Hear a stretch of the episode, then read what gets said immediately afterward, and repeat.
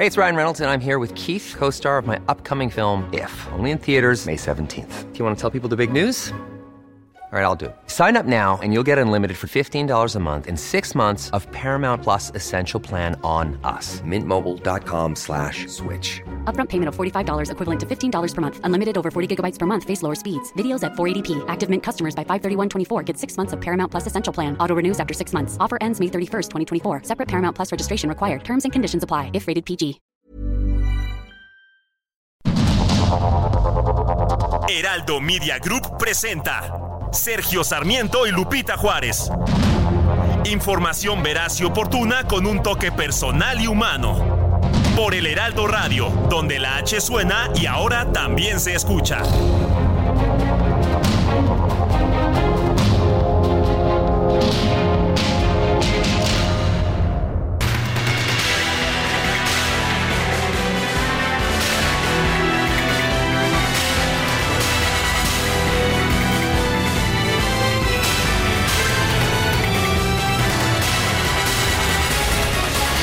Son las 7 de la mañana en puntísimo de este martes 6 de febrero de 2024.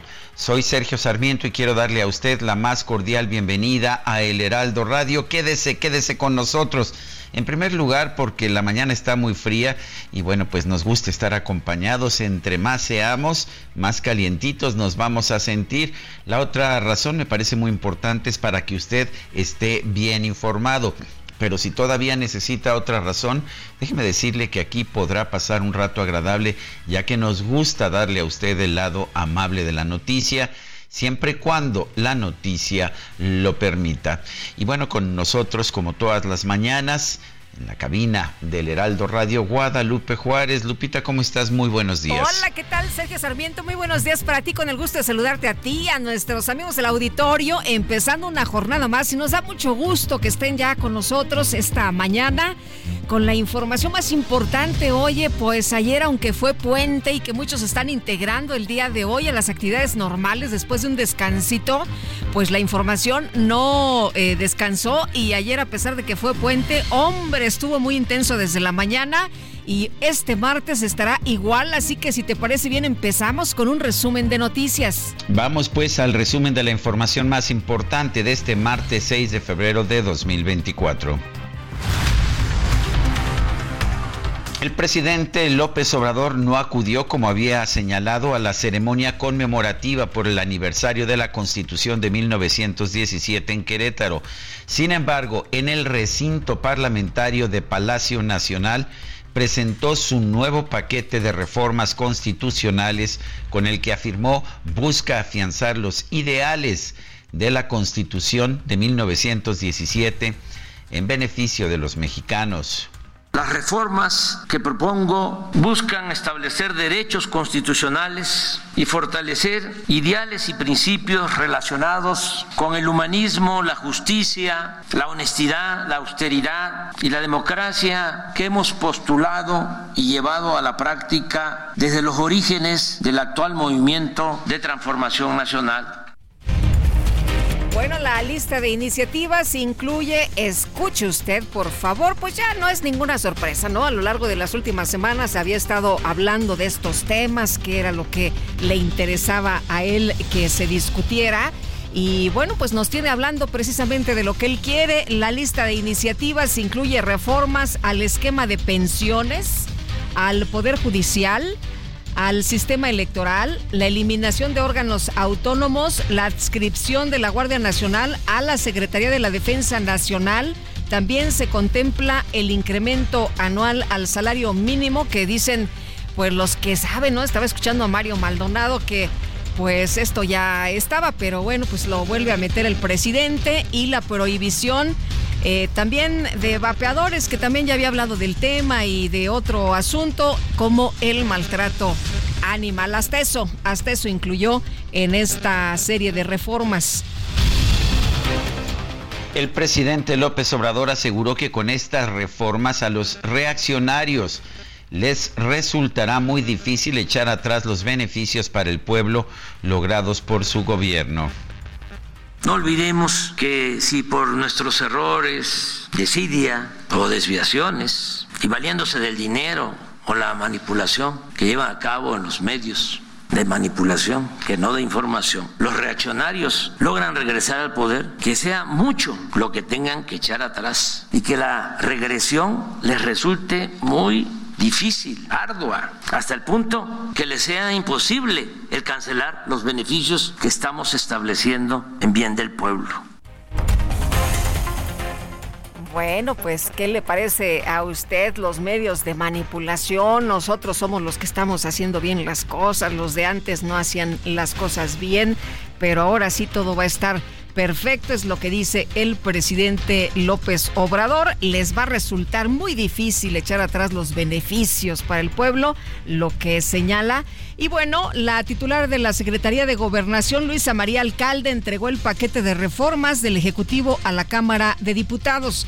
Explicó que 18 iniciativas son constitucionales, 18 constitucionales y dos legales para que pueda ser discutida, analizada, primero en esta Cámara de Origen, en la Cámara de Diputados y mm, idealmente después en el Senado de la República. Consideramos que son eh, iniciativas que mm, reivindican los derechos de la población, del pueblo de México y que nuevamente retoman el sentido social de la Constitución de 1917.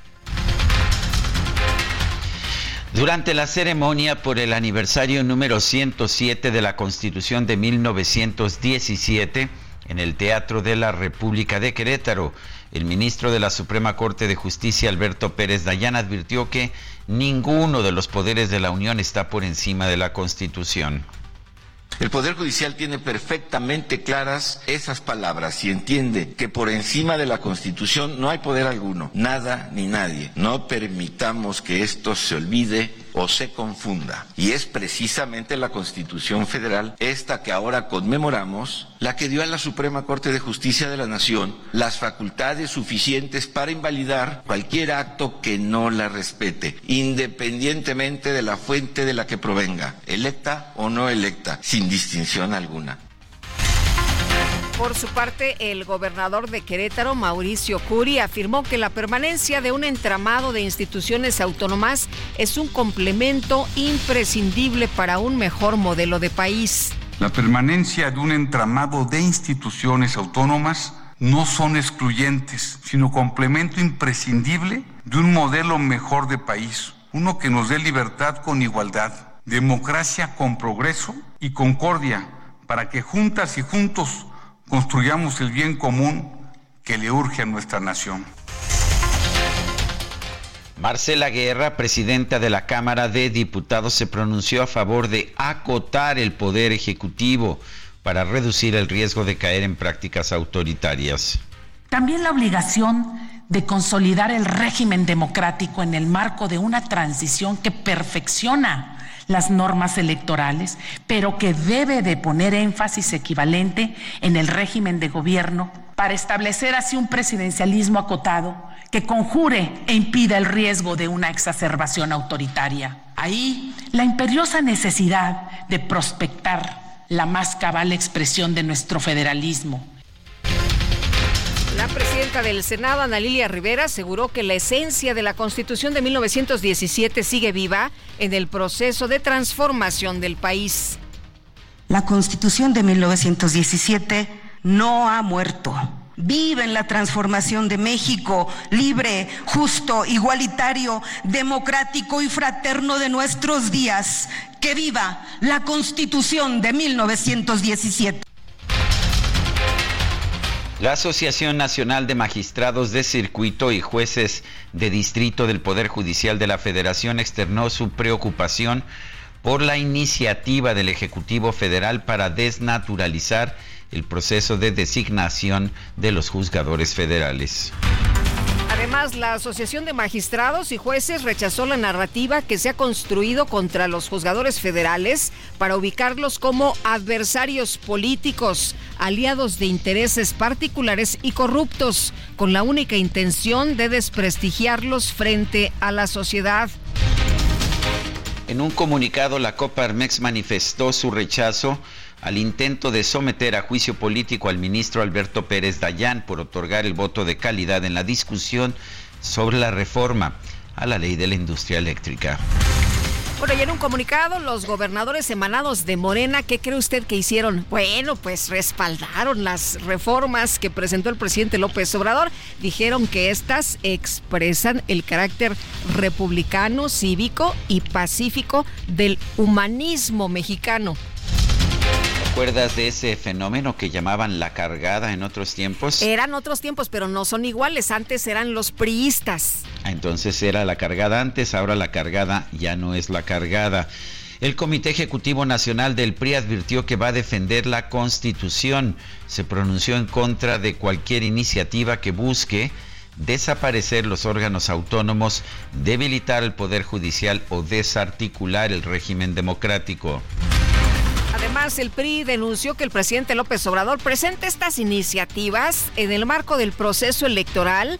¿Para qué? Pues para intervenir, para meter la mano, para generar una discusión inútil, ya que Morena y sus aliados no tienen los votos necesarios para aprobar las 18 reformas constitucionales.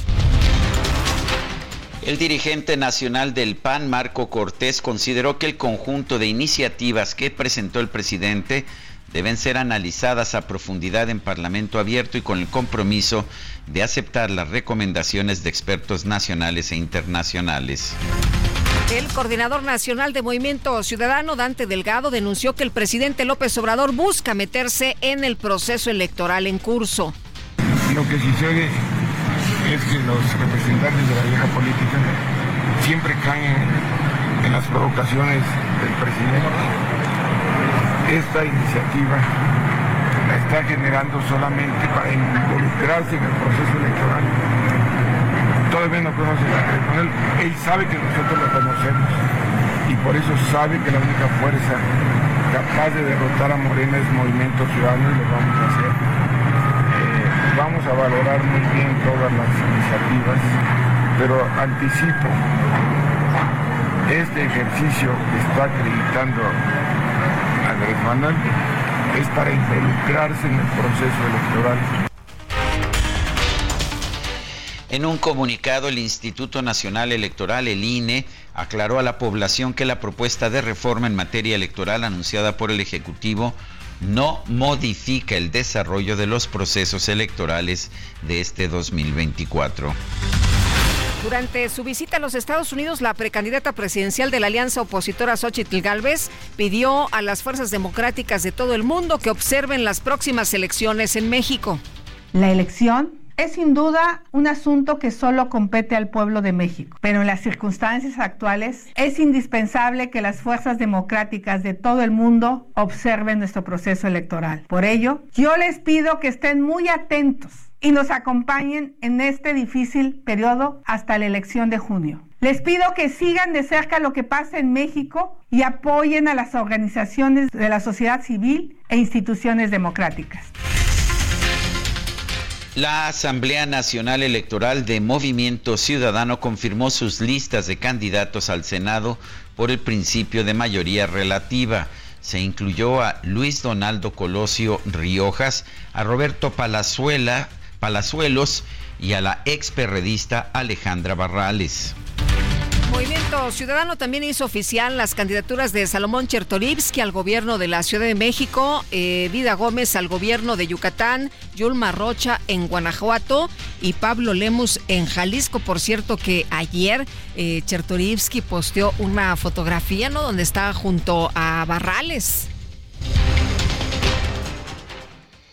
El coordinador del PRI en la Cámara de Diputados, Rubén Moreira, llamó a todos los partidos políticos a condenar la intervención del crimen organizado en los procesos electorales en curso.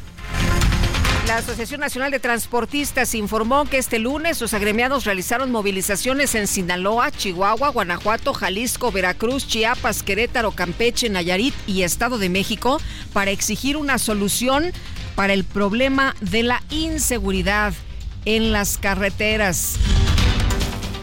En Chilpancingo Guerrero, cuatro conductores de unidades de transporte público fueron asesinados en distintos actos de violencia. La gobernadora Evelyn Salgado condenó los hechos y pidió a la Fiscalía del Estado que realice las investigaciones con prontitud.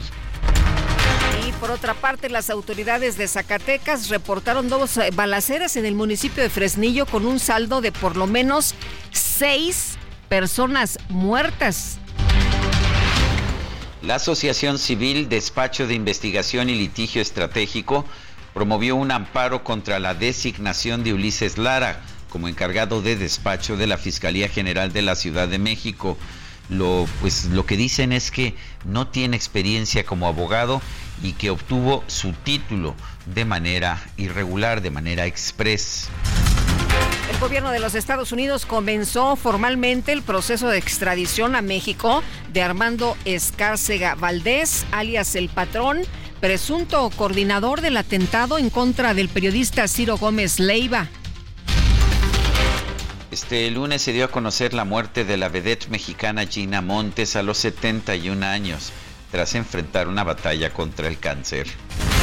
Información de los deportes, los naranjeros de Hermosillo perdieron por pizarra de 6 a 1 contra los tiburones de la Guaira de Venezuela, con lo cual quedaron eliminados de la Serie del Caribe de Miami 2024.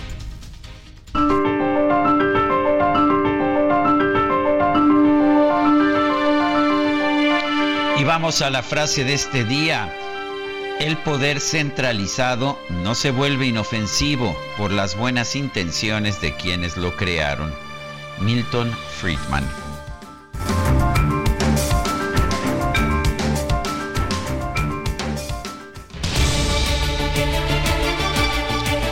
Y las preguntas, nos gusta preguntar a mucha gente que nos escucha, le gusta responder. Ayer preguntábamos, ¿está usted de acuerdo con las reformas constitucionales que lanzará hoy el presidente López Obrador? Sí, nos respondió 4.2%, no 92.9%, no sé 2.9%. Recibimos 7.735 participaciones. La que sigue, por favor. Claro que sí, mi queridísimo DJ Kike ya coloqué en mi cuenta personal de X, arroba Sergio Sarmiento, la siguiente pregunta. ¿Piensa el presidente López Obrador que realmente se aprobarán sus reformas constitucionales? Sí, nos está respondiendo el 18.4%, no 76.3%, quién sabe. 5.3%. En 34 minutos llevamos 1097 votos. Esa es una excelente pregunta. Las destacadas de El Heraldo de México.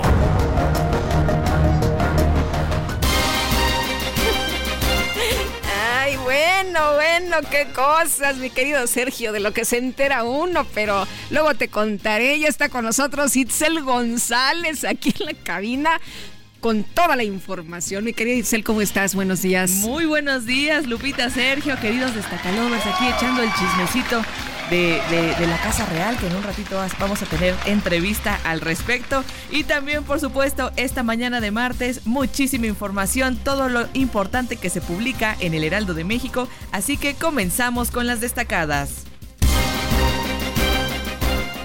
Primera plana, constitucionales presenta Andrés Manuel López Obrador sus 20 iniciativas de reforma. El presidente va a revertir las reformas de pensiones de Cedillo y Calderón, modificar el Poder Judicial y eliminar órganos autónomos. País, interés ciudadano, aumenta solicitud de datos. Con Andrés Manuel López Obrador ya van 1.4 millones. Con Enrique Peña Nieto apenas hubo 886 mil. Ciudad de México, en 10 alcaldías cubren la escasez con tandeo. La plataforma Agua en tu Colonia informa de abasto en Ciudad de México para evitar la falta de agua en las casas. Estados, tren suburbano, revisan avance de obras. El presidente y la gobernadora Delfina Gómez recorren construcción del tren que unirá el Estado de México con la Ciudad de México y el AIFA padece cáncer. El rey Carlos III, la Casa Real dio a conocer el diagnóstico del monarca, quien ya está sometido a un tratamiento. Met Lupita, Estadio Azteca, Emilio Azcárraga confirmó que el inmueble va a ser remodelado para 2026. Requiere de una modernización muy grande de última tecnología.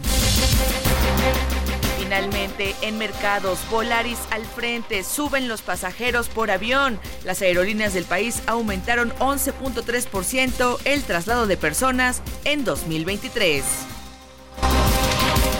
Lupita, Sergio, amigos, hasta aquí las destacadas del Heraldo. Feliz martes. Gracias, Itzel, muy buenos días. Axel Rose Nació el 6 de febrero de 1962, está cumpliendo 62 años, es originario de Lafayette. Lafayette ya en los Estados Unidos. Pero vámonos con información de Israel Lorenzana esta Todo se vale, son trucos electorales, tú sabes. Sí, sí. Adelante, Lupita. Pero pues eh, hay reglas, ¿no? Y hay leyes y se tiene que respetar, aunque a algunos pues esto no les importe mucho. No me salgas con que la ley es la ley, ¿eh? Bueno, no me salgas bueno, con esas cosas. Pues vámonos, vámonos con otras informaciones. Israel Lorenzana, que está por allá en Aragón. Y nos tienes, Israel, información esta mañana. Cuéntanos. Lupita Juárez, eh, Sergio Sarmiento, un gusto saludarles esta mañana. Efectivamente, estamos de este lado de la jungla, en la zona de la alcaldía Gustavo Amadero.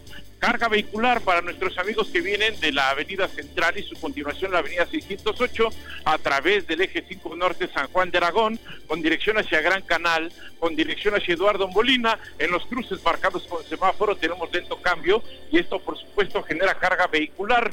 Superando Eduardo Molina, la circulación mejora para nuestros amigos que van con dirección hacia Congreso de la Unión, Ferrocarril Hidalgo o más adelante hacia la zona de Cantera. El sentido opuesto, sin ningún problema, los vehículos van a transitar a buena velocidad, esto con dirección hacia la avenida Taxímetros en el perímetro de Ciudad Nezahualcóyotl. Sergio Lupita, la información que les tengo esta mañana. Muchas gracias, Israel. Muy buenos días. Hasta luego. Y vamos ahora con Javier Ruiz. ¿Dónde te encuentras, mi queridísimo Javier?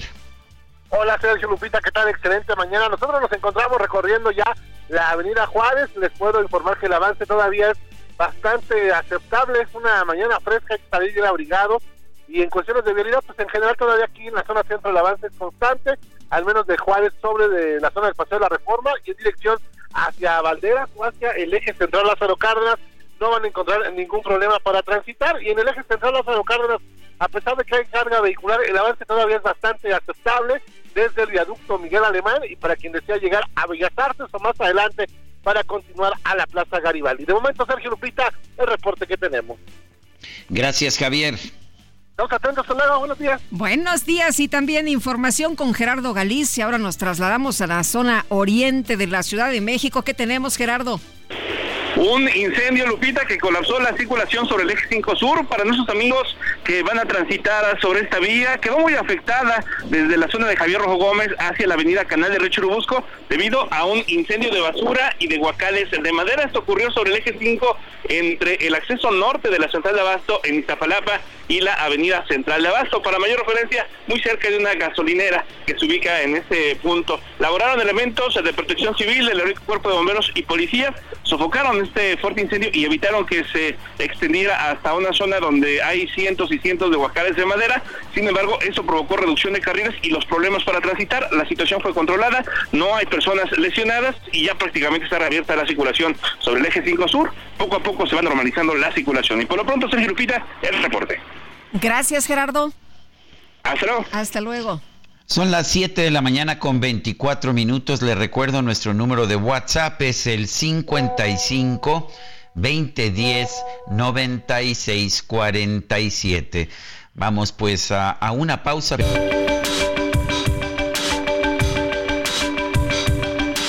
Sergio Sarmiento y Lupita Juárez quieren conocer tu opinión, tus comentarios o simplemente envía un saludo para ser más cálida esta mañana.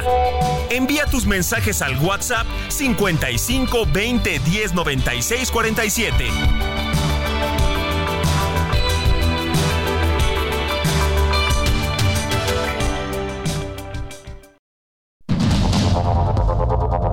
Continuamos con Sergio Sarmiento y Lupita Juárez por el Heraldo Radio.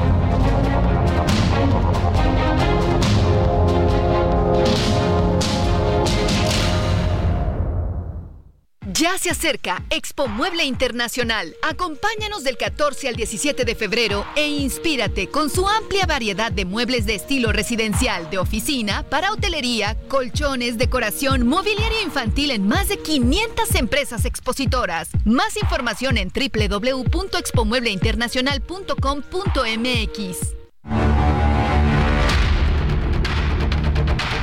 Hoy 6 de febrero se celebra el Día Internacional de la Tolerancia Cero con la mutilación genital femenina, una práctica que se suele ejecutar en niñas en algún momento de sus vidas, entre la infancia y la adolescencia, en determinados países y que internacionalmente está conocida como una violación grave de los derechos humanos, la salud y la integridad. Fue el 20 de diciembre de 2012 cuando la Asamblea General de las Naciones Unidas aprobó la resolución para proclamar este día. ¿Qué es la mutilación genital femenina? Se engloba en esas prácticas de todos los procedimientos consistentes en alterar o dañar los órganos genitales femeninos por razones que nada tienen que ver con decisiones médicas. Es una violación de los derechos humanos de las mujeres y niñas, viola los derechos a la salud, la seguridad y la integridad física, el derecho a no ser sometidas a torturas y tratos crueles, inhumanos o degradantes. Aunque se concentra principalmente en 29 países de África y de Oriente Medio, la ablación es un problema universal y se practica en algunos países de Asia y América Latina. Además persiste también en las poblaciones emigrantes que viven en Europa Occidental, en Norte de América, Australia y Nueva Zelanda. El lema para este día, en este 2024, es Su voz, su futuro. Vámonos, vámonos a los mensajes. Hola Sergio Lupita, buenos días. Los saludo desde Tuxtla Gutiérrez, Chiapas. Considero que las iniciativas presentadas por AMLO son muy buenas ya que benefician a la mayoría de la población y esto va a ratificarse en las elecciones de este año. Saludos, mi nombre es Israel Olvera, ¿no? Bueno, pues es que hay que darles una revisadita y una analizada, don Israel. Este, hay quien dice que esto pues la verdad no es tan bueno, pero este, pues hay que, hay que estudiarle, ¿no? Hay que revisarlas bien.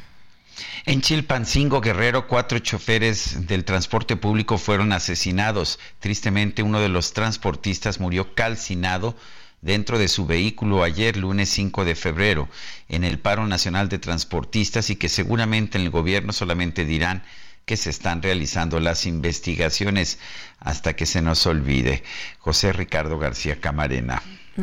Bueno, y buenos días, Sergio Lupita. Entre las propuestas a la modificación de la Constitución presentadas ayer por el presidente López Obrador está la de regresar a la línea 1 del Infonavit, lo cual supone que esta institución vuelva a ser que construya las viviendas de los trabajadores del sector privado. Esto sería volver a la opacidad, al clientelismo político, a la ineficacia de los años 80 y no digo volver a la corrupción, pues es lamentable nunca, lamentablemente nunca desapareció del todo, pero seguramente sería muy superior a la que es hoy en día, es lo que nos dice Jorge McLaughlin. Y te acuerdas, Sergio, cómo era la repartición de las casas del Infonavit?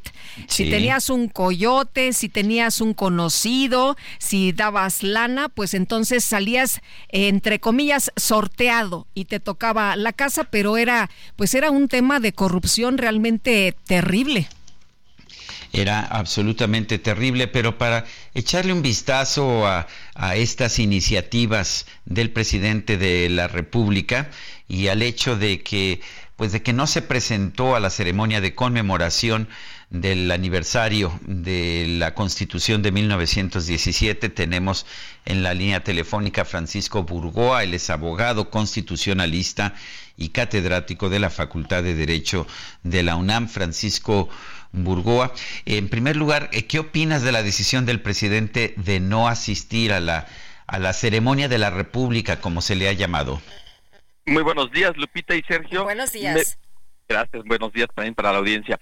Me parece desafortunado que el presidente de la República haya despreciado a la República, porque el único acto cívico en el que acuden los representantes de los tres poderes de la Unión y todos los gobernadores que representan al federalismo mexicano es ahí cada 5 de febrero en el Teatro de la República.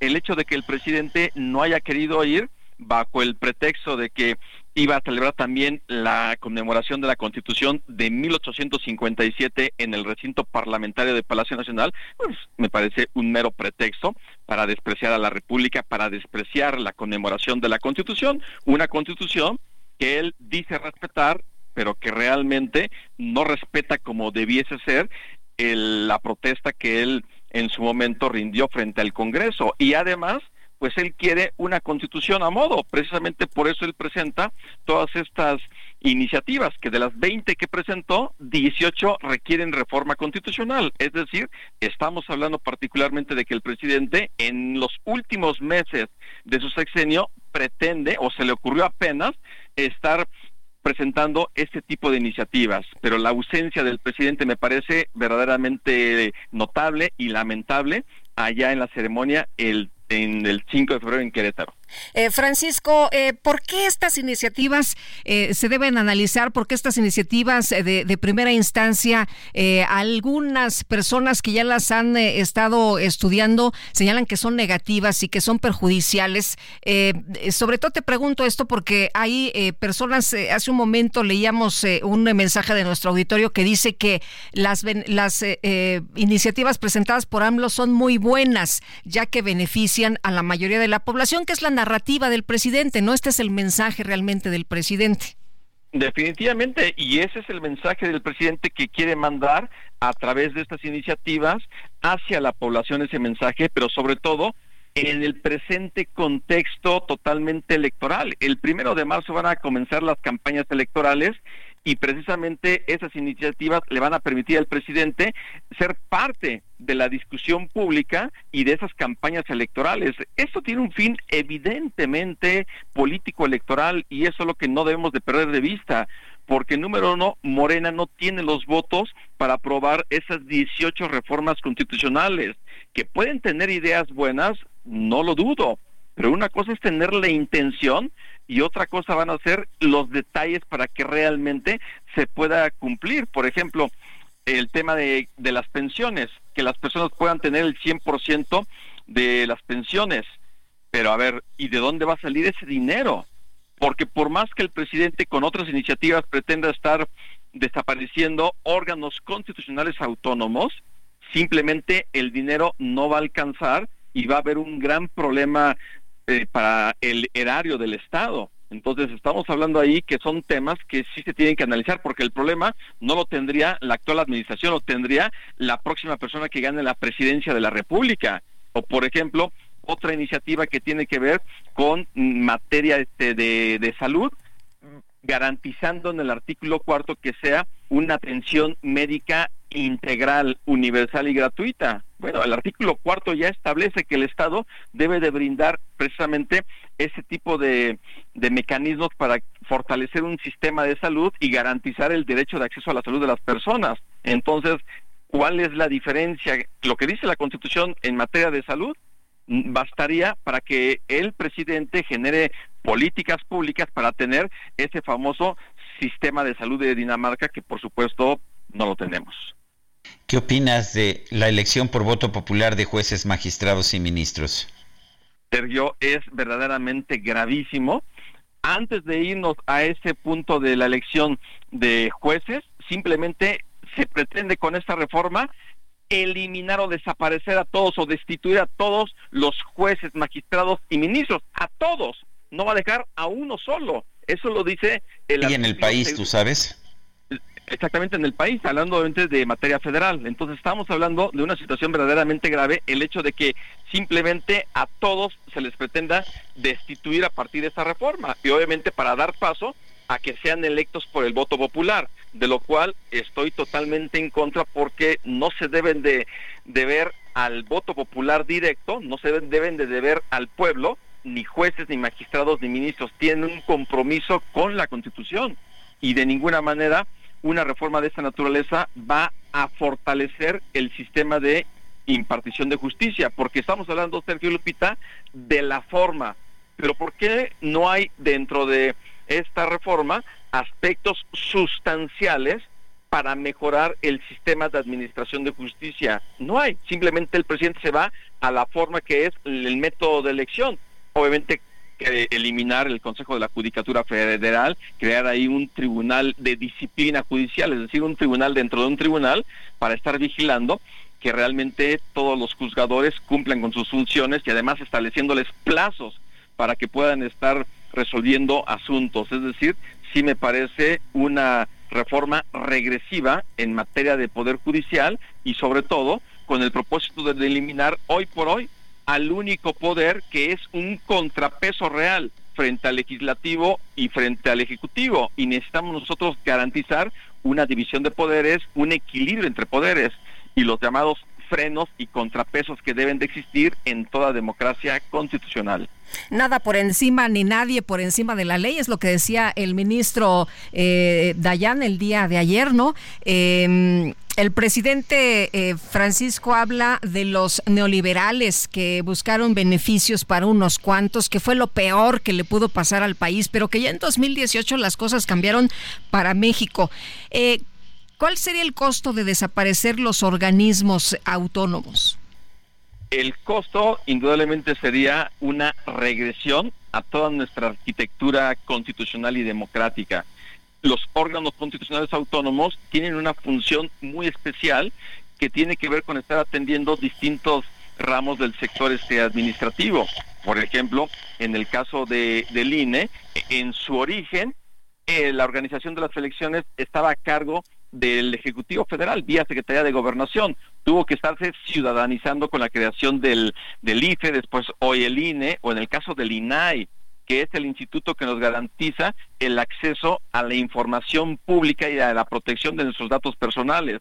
Estar desapareciendo este tipo de órganos constitucionales autónomos simplemente es una regresión y, y querer seguir concentrando las facultades en una sola persona, en el presidente de la República. Es decir, lo que se quiere prácticamente en los hechos es revivir el hiperpresidencialismo del México en el siglo XX que estaba a cargo del PRI, pero ahora con Morena. Sí me parece una regresión que de ninguna manera debe de eh, prosperar, que inclusive los órganos sí pueden ser sujetos a revisión en lo particular para fortalecerse, pero no para debilitarse, mucho menos para que desaparezcan.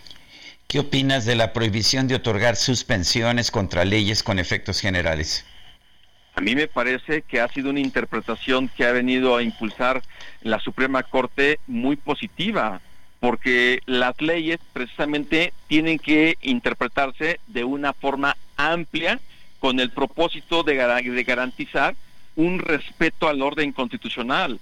Y si bien es cierto de forma textual no se, no, no, se establece la posibilidad de que cuando haya, se expide una ley de la cual se presente una acción de inconstitucionalidad, constitucionalidad, es decir, que una ley aprobada por el Congreso pueda tener algunos aspectos contrarios a la Constitución, en ese supuesto sí me parece que ha sido muy positivo que la Corte decrete una suspensión para que no se pueda causar un daño con una una reforma o una ley que tiene aspectos de dudosa constitucionalidad. A mí me parece bien, pero al presidente obviamente eso no le ha gustado ni a Morena y por eso también en este paquete de reformas se busca eliminar explícitamente, categóricamente, la posibilidad de que la Corte esté declarando la suspensión tratándose de leyes que sean sujetas a una revisión por la Corte en acciones de inconstitucionalidad.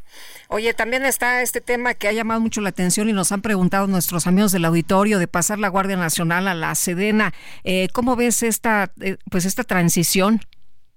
Bueno, aquí el presidente, pues nos damos cuando él era candidato, que él decía que no iba a tener a militares en tareas de seguridad pública, que los militares no se iban a regresar a los cuarteles. Sabemos que eso quedó en el discurso del pasado. Hoy en el presente, el presidente primero estaba de acuerdo, inclusive también Morena, de que la Guardia Nacional tuviera una adscripción totalmente civil y así la oposición dio su voto para que quedara en la Constitución. Pero a pesar de ello, el presidente insistió a través ahí de una reforma de que el mando totalmente operativo de la Guardia Nacional pase a formar parte de la, de la Sedena, viene la Corte y simplemente dice eso no es posible porque la Constitución dice que la Guardia Nacional tiene que tener una adscripción a la Secretaría de Seguridad y Protección Ciudadana. Bueno, ahora el presidente insiste a través de una reforma constitucional para poder estar pues, militarizando la seguridad pública vía la Guardia Nacional, que en mi opinión eso no debiese de, de prosperar, porque precisamente el, La Guardia Nacional debe tener una conformación totalmente civil porque es importante una capacitación previa en materia de derechos humanos para evitar que los militares, sin una capacitación en temas de respeto a los derechos y a las libertades, simplemente se metan de lleno a tareas de seguridad pública para lo cual no tuvieron una formación. Eh, yo recuerdo que la izquierda siempre pidió que hubiera diputados y senadores por representación proporcional. Hoy los eliminaría el presidente. ¿Qué opinas? Me parece también muy desafortunado. ¿Por qué? Porque de eliminarse los los diputados y senadores plurinominales o de representación proporcional, prácticamente dejaríamos a que llegáramos a un bipartidismo o tripartidismo, que a lo mejor alguien puede decir, bueno, es que son, hay muchos partidos políticos, sí, pero cuando hay representación proporcional, existe la posibilidad de que hayan todas las voces, toda una pluralidad en la representación de ambas cámaras, inclusive de Sergio Lupita. Yo me iría con una propuesta a la inversa. En vez de desaparecer a los plurinominales, yo desaparecería a todos los de mayoría relativa, todos los que se eligen por el voto directo. ¿Por qué? porque si solamente quedan los plurinominales, ahí sí habría una representación de los representantes a partir de la totalidad del voto. Pero de lo contrario, simplemente estaríamos dejando a que no lleguen minorías al Congreso y las minorías son necesarias en toda democracia. Tiene que haber pluralidad, tiene que haber disenso, tiene que haber voces que señalen precisamente aquellos aspectos de los cuales las, las, mayorías no van a imponer. El hecho de que haya mayorías parlamentarias no significa que tengan la razón. Tan es así que hemos visto lo que ha pasado en el presente sexenio en ambas legislaturas, en donde la mayoría oficialista ha aprobado reformas que simplemente son contrarias a la Constitución y la Corte tiene que venir a poner un alto. Entonces sí me parece muy desafortunado esto precisamente, Sergio, porque efectivamente la izquierda es, eh, ha tenido esos beneficios de poder participar en la vida político-democrática a partir desde la creación de los diputados de partido, de la reforma de 1977 y hasta la fecha es necesario tener este tipo de representación proporcional o plurinominales. En lo que se discuten estas reformas, ya hay quien ha eh, manifestado su oposición precisamente como movimiento ciudadano que dice que no van a aprobarlas, pero en lo que se discute, Francisco, está pues la petición ahí de Morena de juicio político en contra del ministro Pérez Dayán, que ayer precisamente estuvo en esta ceremonia de la conmemoración de la Constitución. ¿Tú cómo ves eh, este pues esta acción eh, pues simple y sencillamente por hacer lo que le marcaba la ley?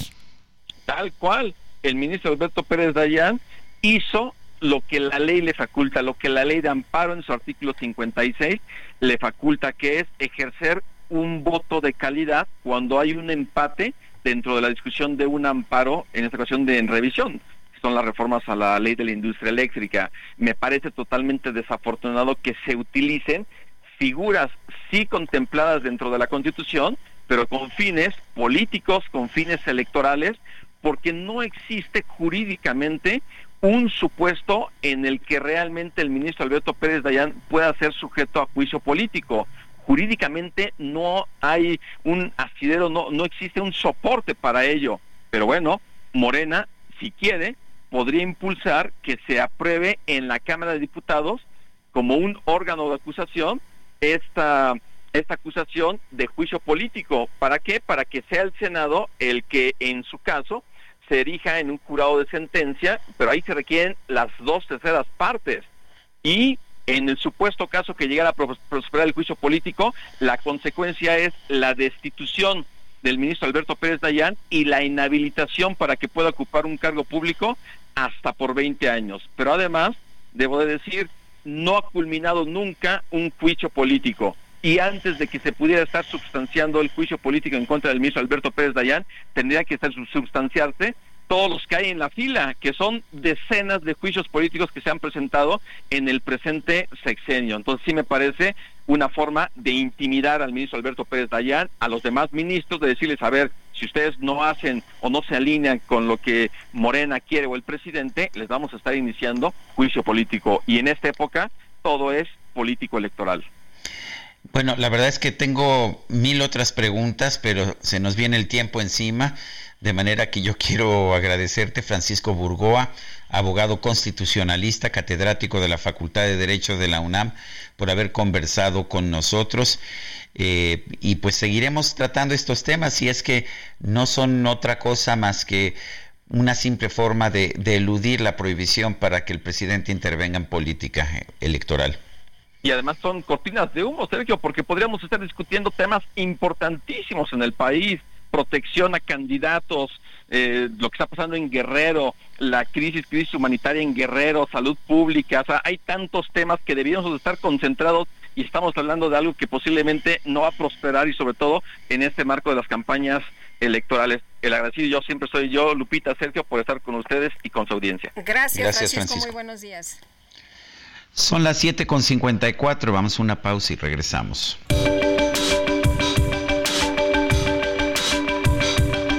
Sergio Sarmiento y Lupita Juárez quieren conocer tu opinión, tus comentarios o simplemente envía un saludo para ser más cálida esta mañana. Envía tus mensajes al WhatsApp 55 20 10 96 47.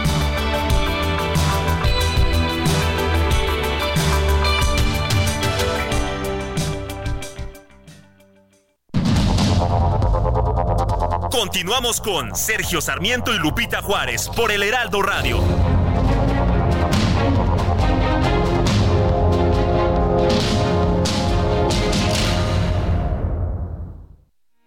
Porque te presta hasta cuatro meses de tu sueldo. Porque lo obtienes en máximo 24 horas. Porque lo utilizas para lo que quieras. Porque lo tramitas fácil y sin intermediarios.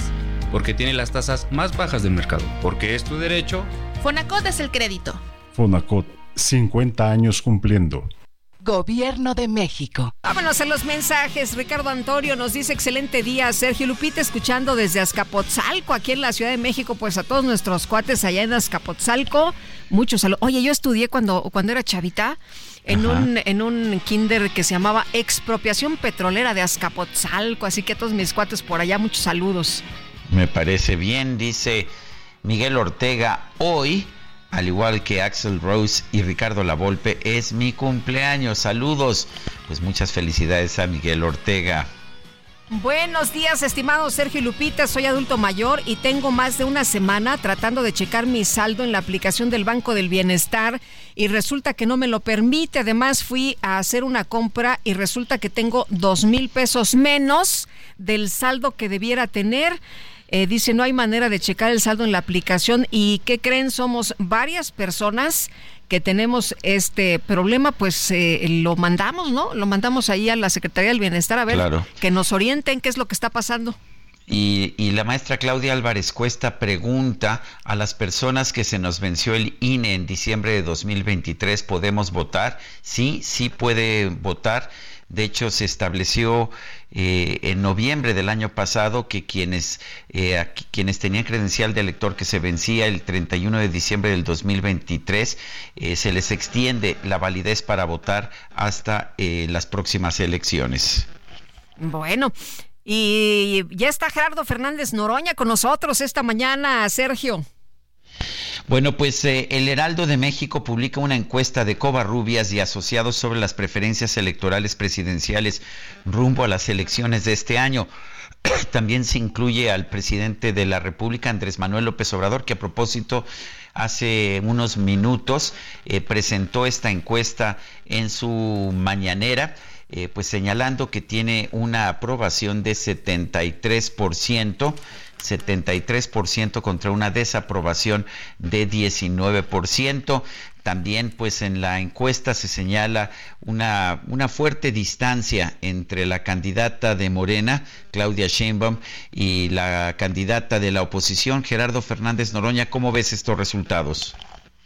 Pues eh, buenos días Sergio, buenos días Lupita, buenos días al auditorio. Son resultados que desde meses vienen eh, así anunciándose con un respaldo enorme al compañero presidente López Obrador y con una diferencia también este fortísima entre nuestra compañera Claudia Sheinbaum Pardo y la candidata al Frente Guango de derecha. Hay lo menos que nos reconocen son 20 puntos, eh, hay casos que hasta 30 y este, han dicho desde el Frente Guango que compramos las encuestas. Yo les preguntaría a ustedes si le compramos la encuesta a Lealdo. Mm, pues no, a ver, por supuesto, digo, para empezar nosotros no somos funcionarios de, de nadie, pero lo que yo veo es que este es el resultado que estamos viendo en virtualmente todas las encuestas. Así es, así es. De hecho, hoy hay una encuesta que se publica en el periódico Reforma que es sobre el estado de Jalisco, pero la ventaja de Claudia Sheinbaum es, muy fuerte también.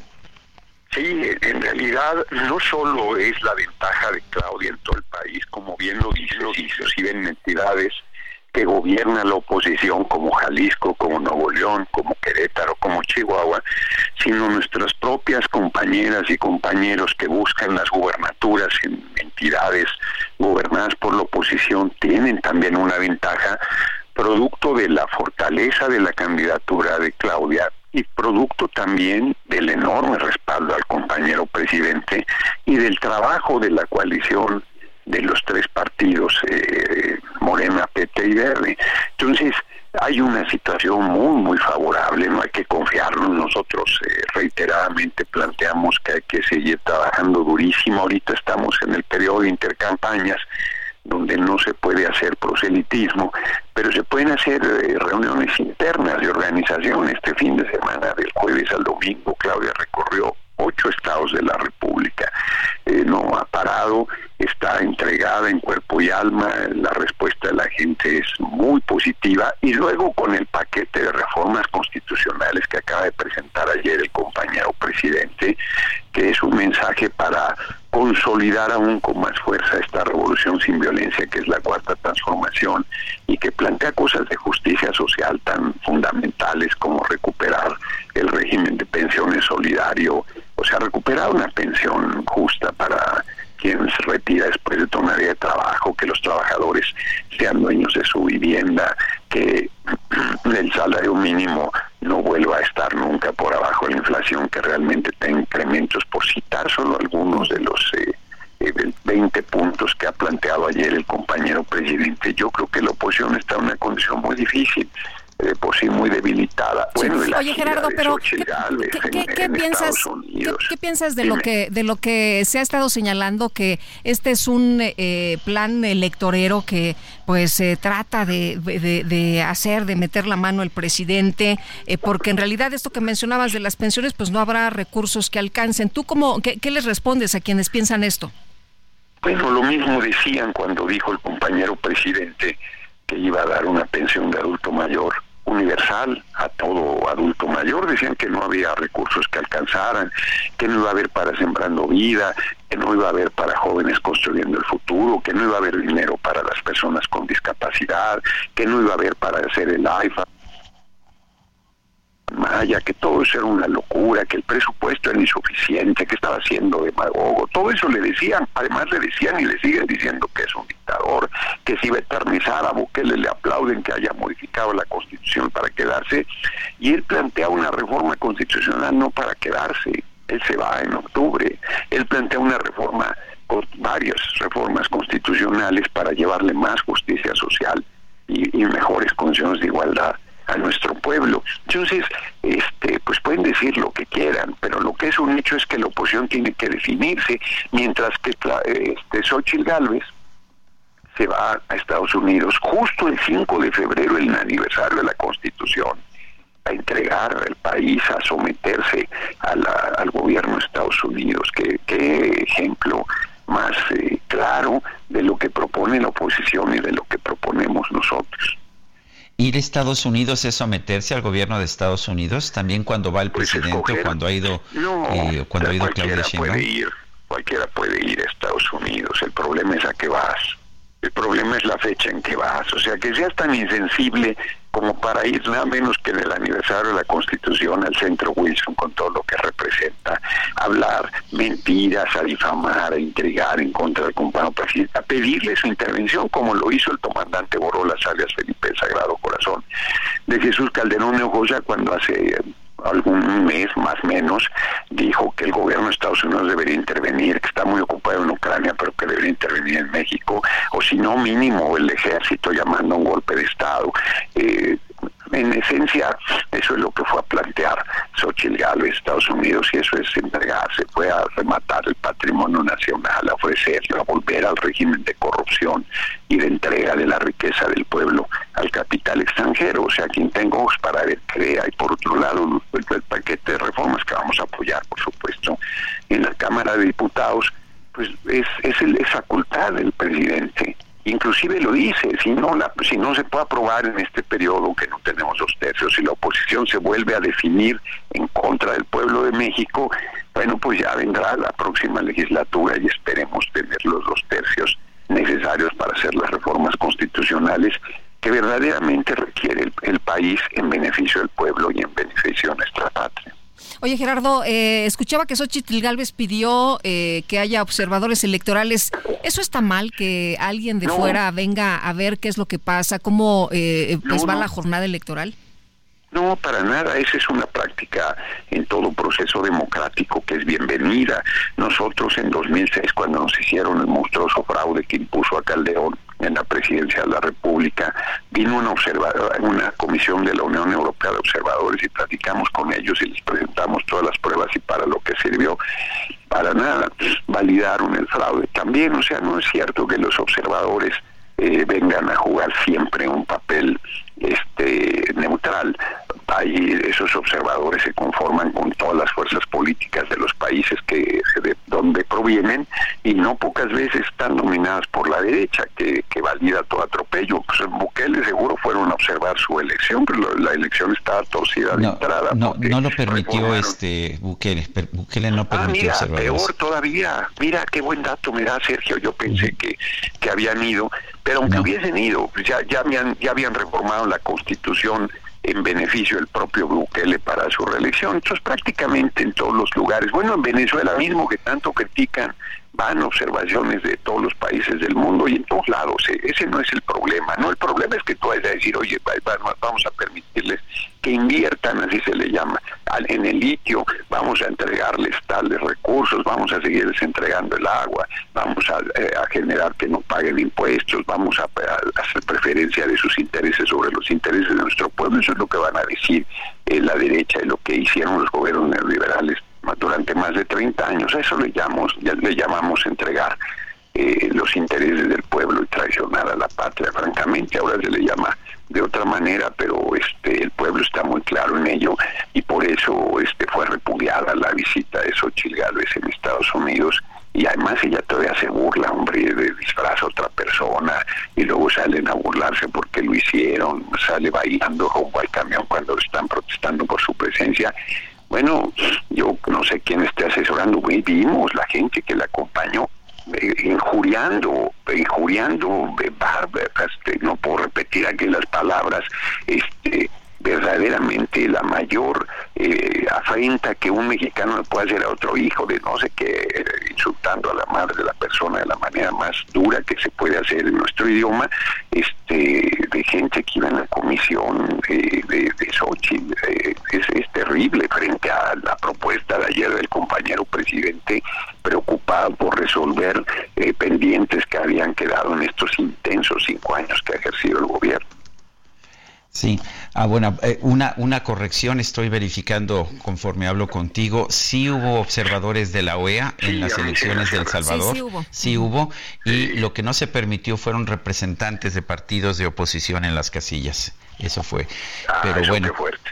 Bueno, eso está peor, imagínense, hubo representantes del exterior y no hubo representantes de la oposición en el proceso. Bueno, pues ahí va una dictadura, es así de veras consolidándose y ahí no no hay no hay muchas críticas al respecto. Entonces pero volviendo a nuestra patria que es lo que a nosotros nos corresponde eh, la responsabilidad de decidir pues era el pueblo el 2 de julio quien determine y yo creo que las encuestas van a seguir manifestando una ventaja cada vez mayor porque la oposición está en el hoyo y cavando. Sus posiciones son bueno ahí vemos haciendo agua en el propio Congreso al PRI y al PAN que primero dijeron que me iban a apoyar luego que sí las de pensiones luego que iban a ver todas en su justo mérito.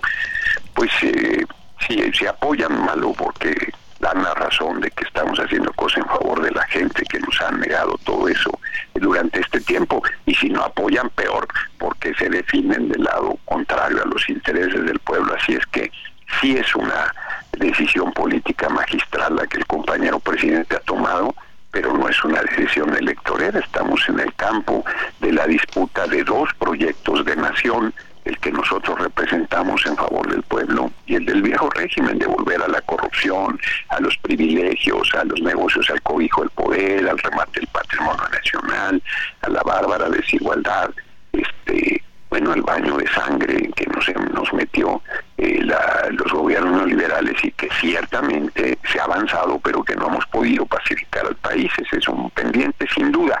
Pero con todo, la gente reconoce el enorme esfuerzo del compañero presidente y de nuestro gobierno, y eso se materializa en el reconocimiento en las encuestas al propio compañero presidente, como lo comentamos inicialmente, y a nuestra candidata Claudia Sheinbaum Pardo.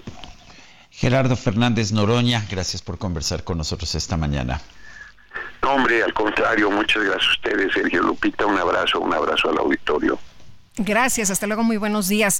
Bueno, y el presidente Andrés Manuel López Obrador, hemos estado platicando esta mañana de la presentación de este paquete de reformas con el que pretende reforzar su proyecto de nación en el último año de su gobierno. Y justamente eh, también esto llama la atención, ¿no? Que a unos meses de que termine ya su gobierno en pleno proceso electoral y sin eh, la mayoría eh, de votos pues eh, lance, lance esta propuesta. Rubén Moreira, coordinador del Partido Revolucionario Institucional en la Cámara de Diputados. ¿Cómo estás? Qué gusto saludarte. Buenos días.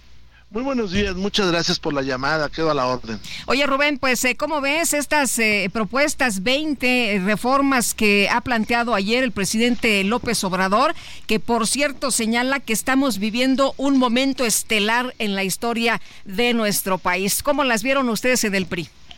Pues mire, yo creo que es de todo, es una miscelánea donde se revuelven varios temas, donde se generó una expectativa que al final del día, si uno lee eh, lo que mandó el señor presidente de la República, pues dista mucho de ser esa expectativa cubierta.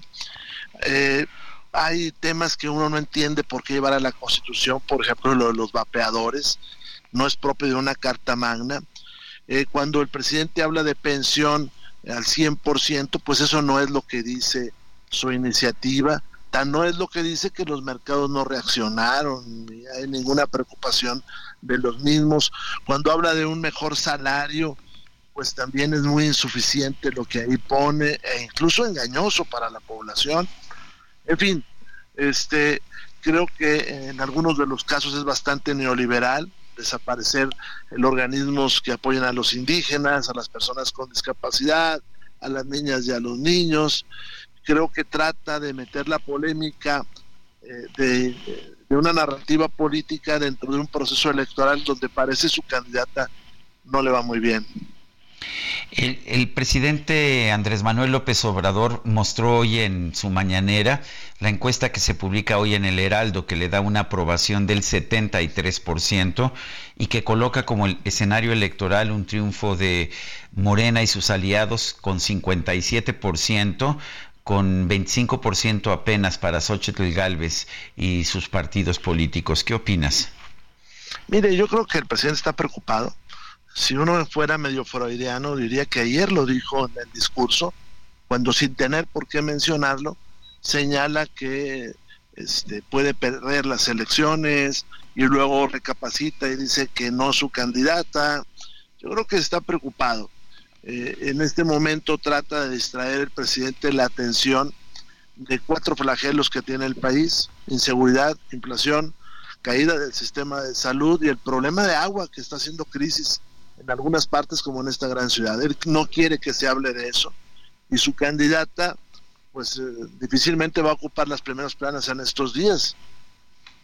Eh, Rubén, ¿ustedes cómo ven la discusión? ¿Le van a dar este eh, seguimiento a todo esto? ¿Van a plantear antes que estas propuestas algunas otras? ¿Qué es lo que va a ocurrir?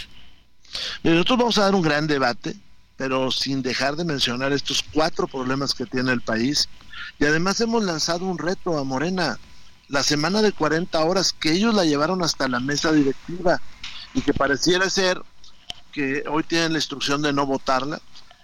Eh, queremos que eh, se discuta lo de la pensión del adulto mayor a partir de 60 años. Este, ellos lo están poniendo en 65, tal y como lo tenía el presidente Peña. Pues, creo que va a haber un buen debate. ¿Cómo ves las posibilidades de Xochitl? ¿Realmente crees que pueda remontar? Va a ganar.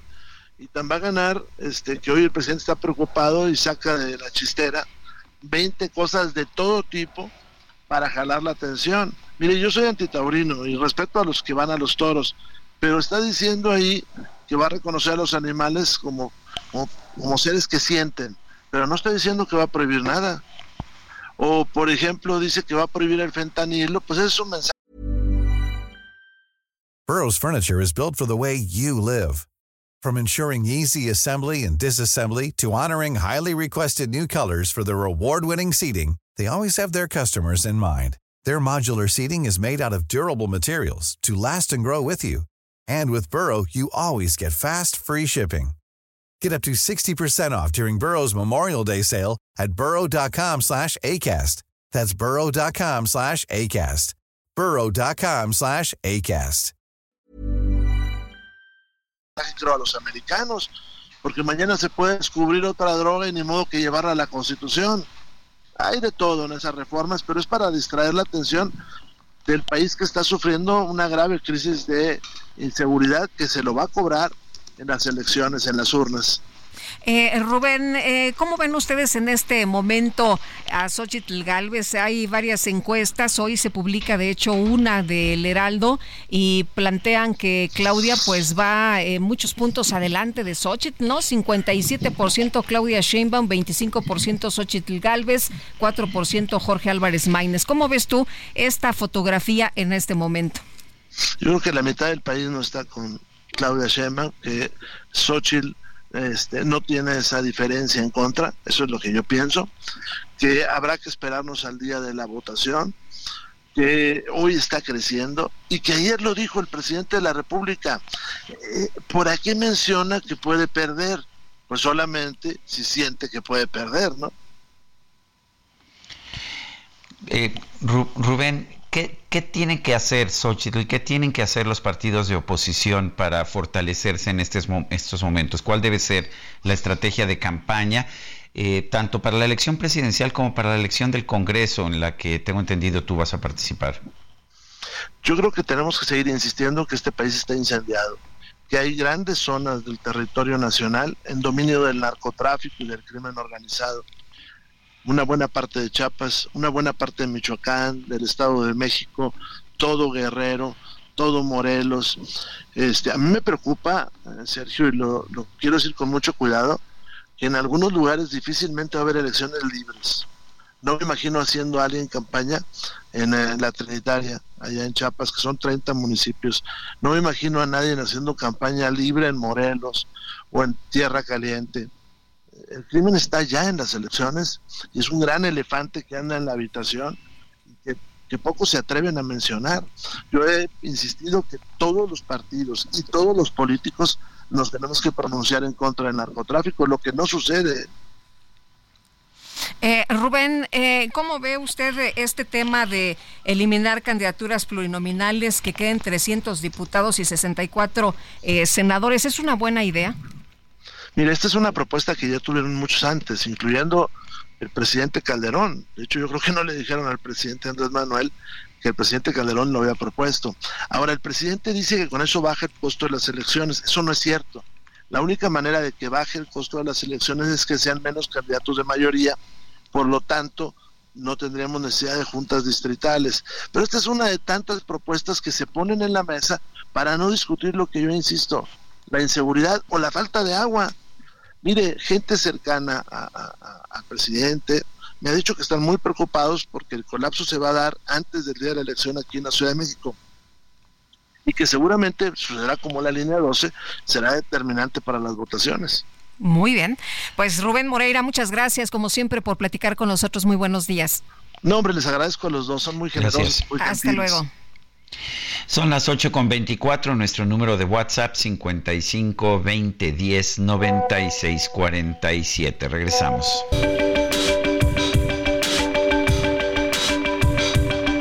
Sergio Sarmiento y Lupita Juárez quieren conocer tu opinión, tus comentarios o simplemente envía un saludo para ser más cálida esta mañana. Envía tus mensajes al WhatsApp 55 20 10 96 47.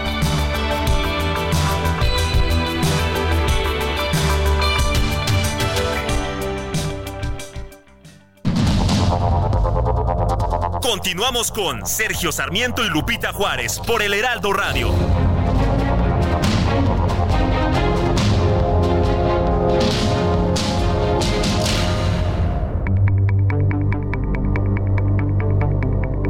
Jaque Mate con Sergio Sarmiento.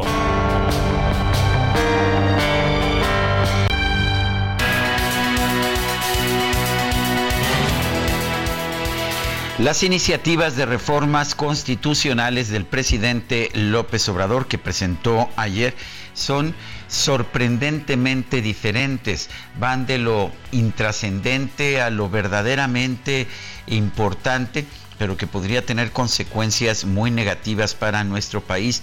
Por un lado, por ejemplo, entre estas iniciativas está la prohibición de los vapeadores, sí, pero no de los cigarrillos, como si esto tuviera alguna lógica.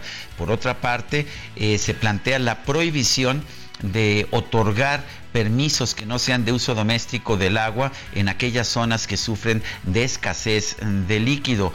Bueno, a ver, para que entendamos esto, esto significaría que se prohibirían las actividades agrícolas, pecuarias e industriales en dos terceras partes del territorio nacional. A veces parece que el presidente no se da cuenta de las consecuencias que pueden tener sus iniciativas.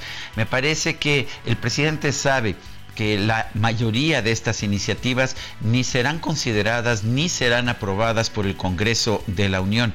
Lo que está buscando es presentar una iniciativa política, una propuesta política, esto para darle la vuelta a una prohibición constitucional para que el jefe del Ejecutivo participe en las elecciones federales de este 2024.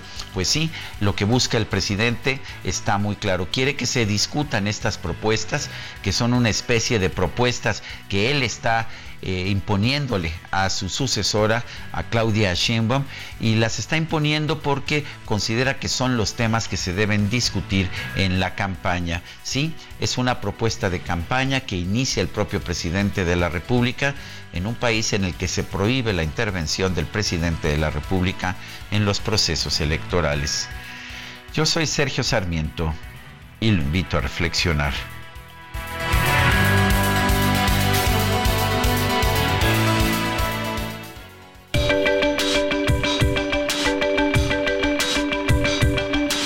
Sergio Sarmiento, tu opinión es importante. Escríbele a Twitter en arroba Sergio Sarmiento.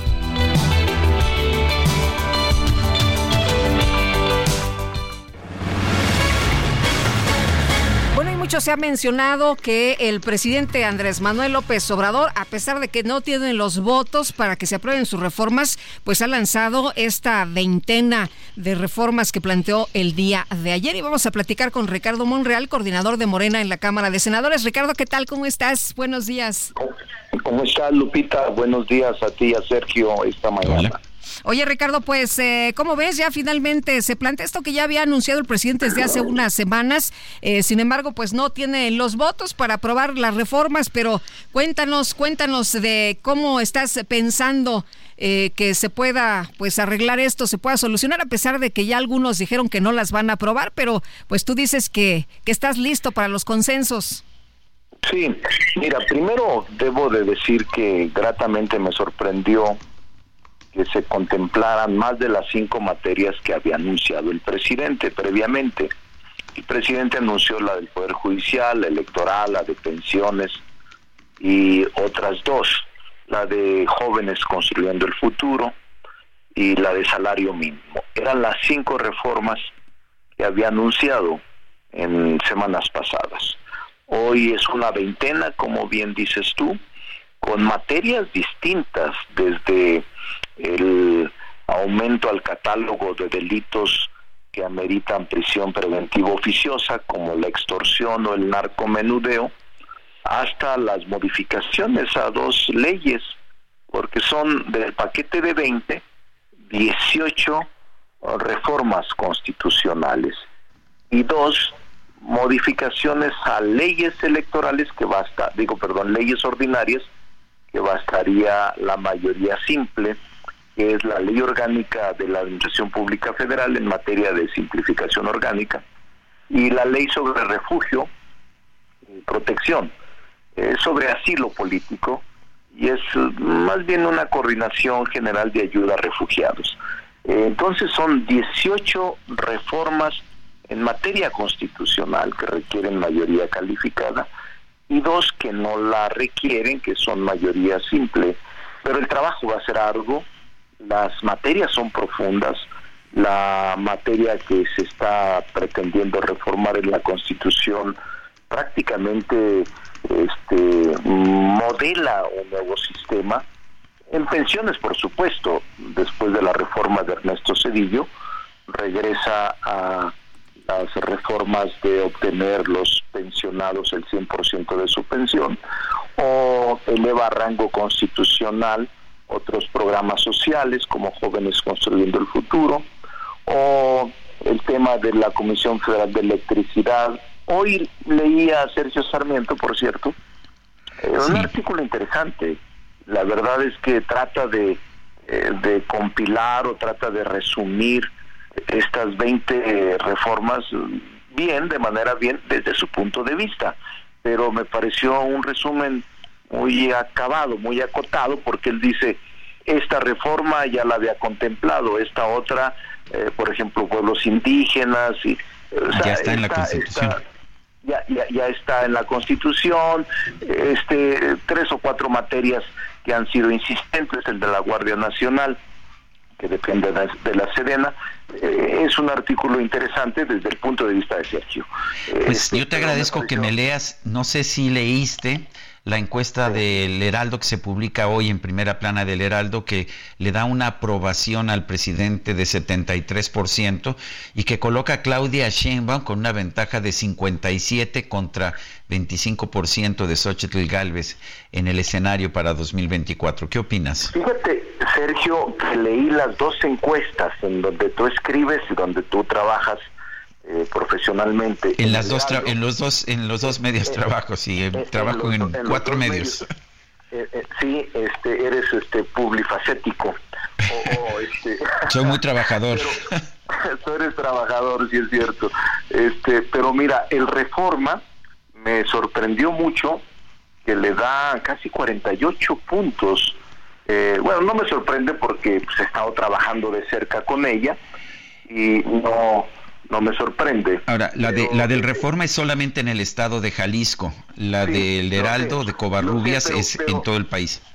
Lo sé, Sergio, pero si en Jalisco, donde las condiciones no eran tan favorables para Morena, imagínate en el sur o en el resto del país, debe de ser similar.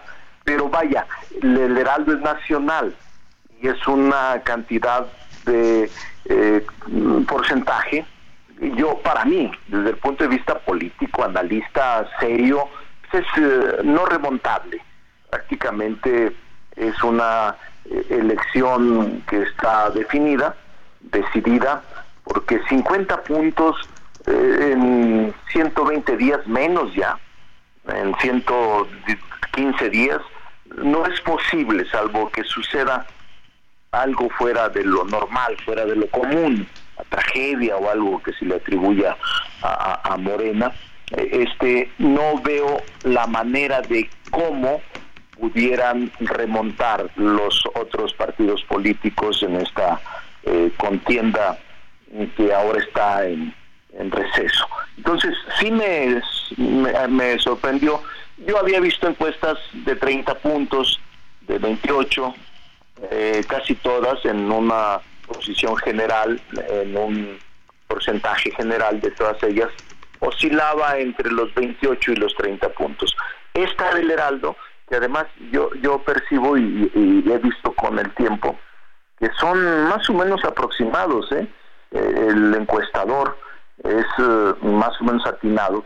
Entonces, nosotros, obviamente, este porcentaje tan alto y tan definitivo, no nos hace confiarnos y no nos hace, lo digo ya como integrante del comité de campaña de la doctora, como coordinador de enlace territorial, nos hace todavía eh, más incisivos y más constantes de trabajar en el plan. Oye, Ricardo, ¿qué tanto los va a beneficiar la discusión de estas reformas, eh, pues en, este, en estos tiempos electorales y ya pues a tan solo unos meses, ¿no? Cuatro meses de, la jornada.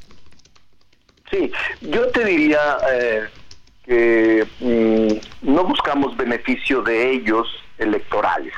Sin embargo, tampoco se puede negar que tendrán impacto en los electores. No se puede negar que todo lo que hace el gobierno, en este caso el Ejecutivo, que las propuestas que realiza el Ejecutivo tengan impacto en el elector.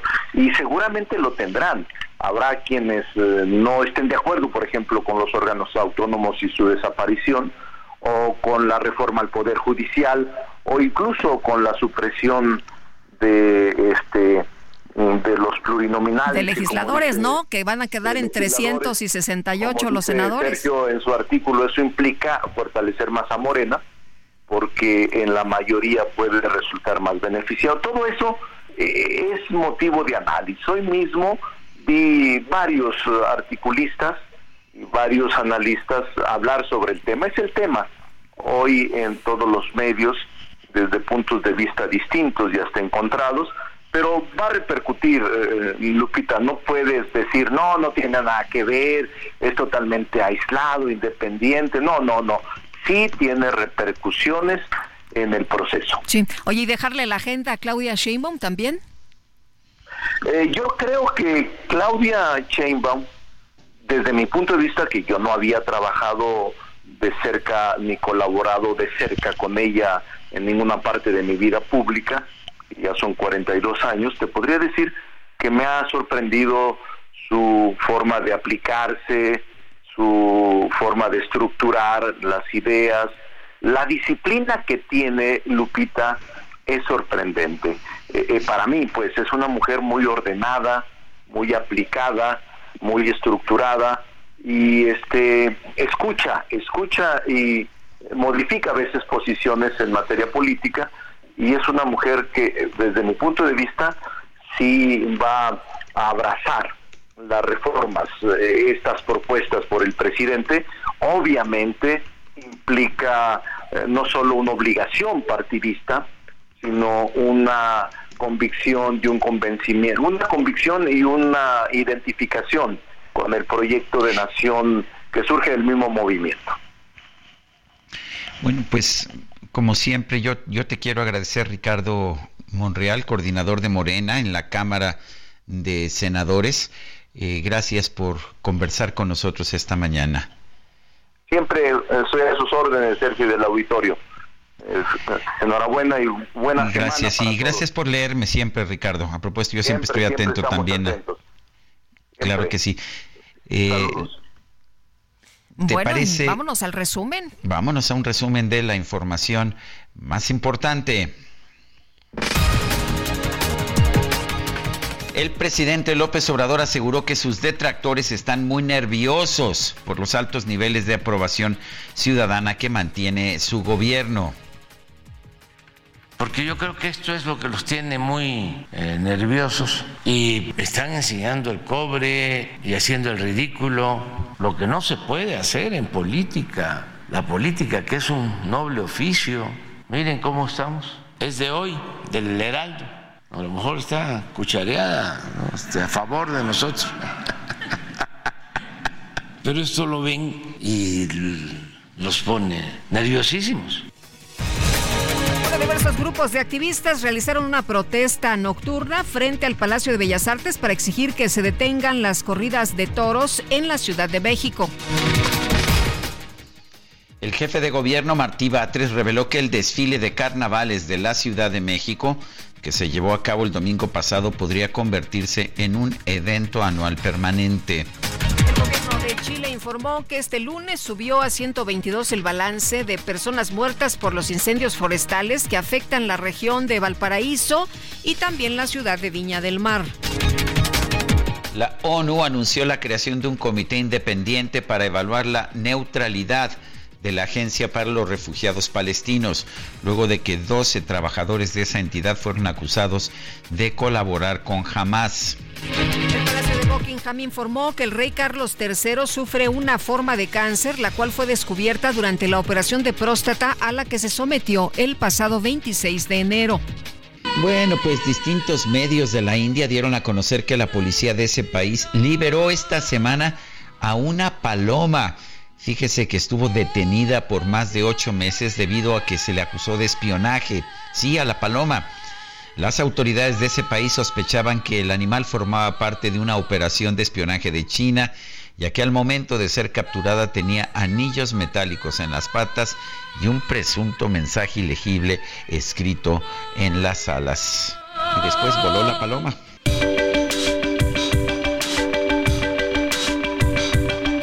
Sergio Sarmiento, tu opinión es importante. Escríbele a Twitter en arroba Sergio Sarmiento.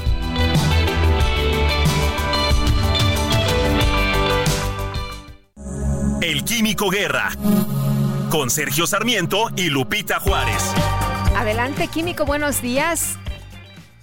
Sergio Lupita, pobrecita paloma, ¿no? Ahí en la India, hoy ya con la inteligencia artificial, pues para qué se necesitarían palomas espías, pero en fin, hablando de la inteligencia artificial, Sergio Lupita, fíjense, una aplicación que es verdaderamente importante, sobre todo las aplicaciones que la inteligencia artificial está teniendo en medicina. Ya ven que hay una corriente de pensamiento y hay mucha gente que le tiene miedo, ¿no?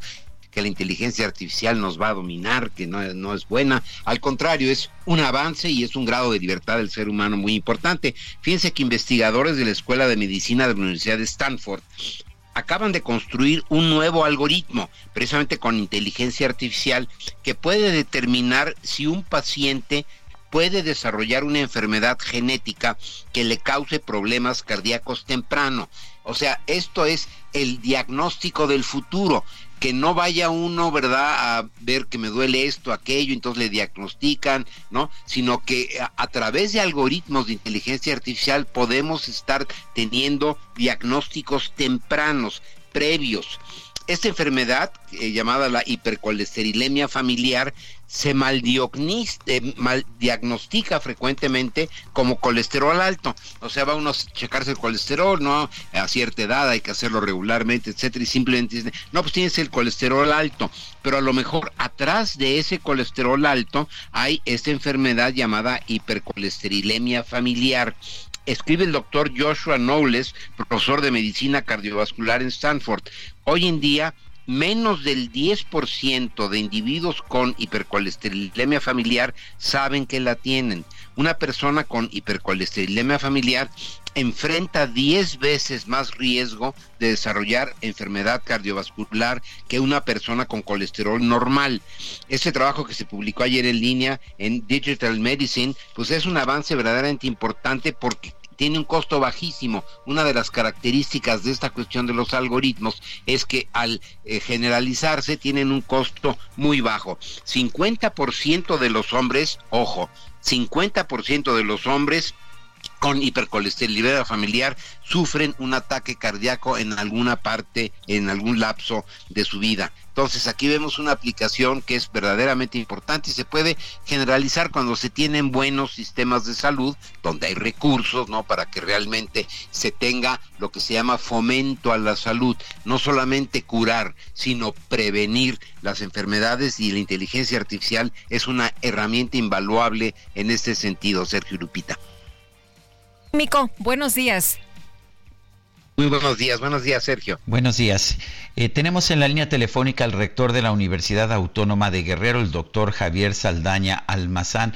Doctor, cuéntenos acerca de este video que muestra paquetes con víveres que estaban resguardados en la Universidad Autónoma de Guerrero. ¿Cuál era el propósito? ¿Por qué estaban allá?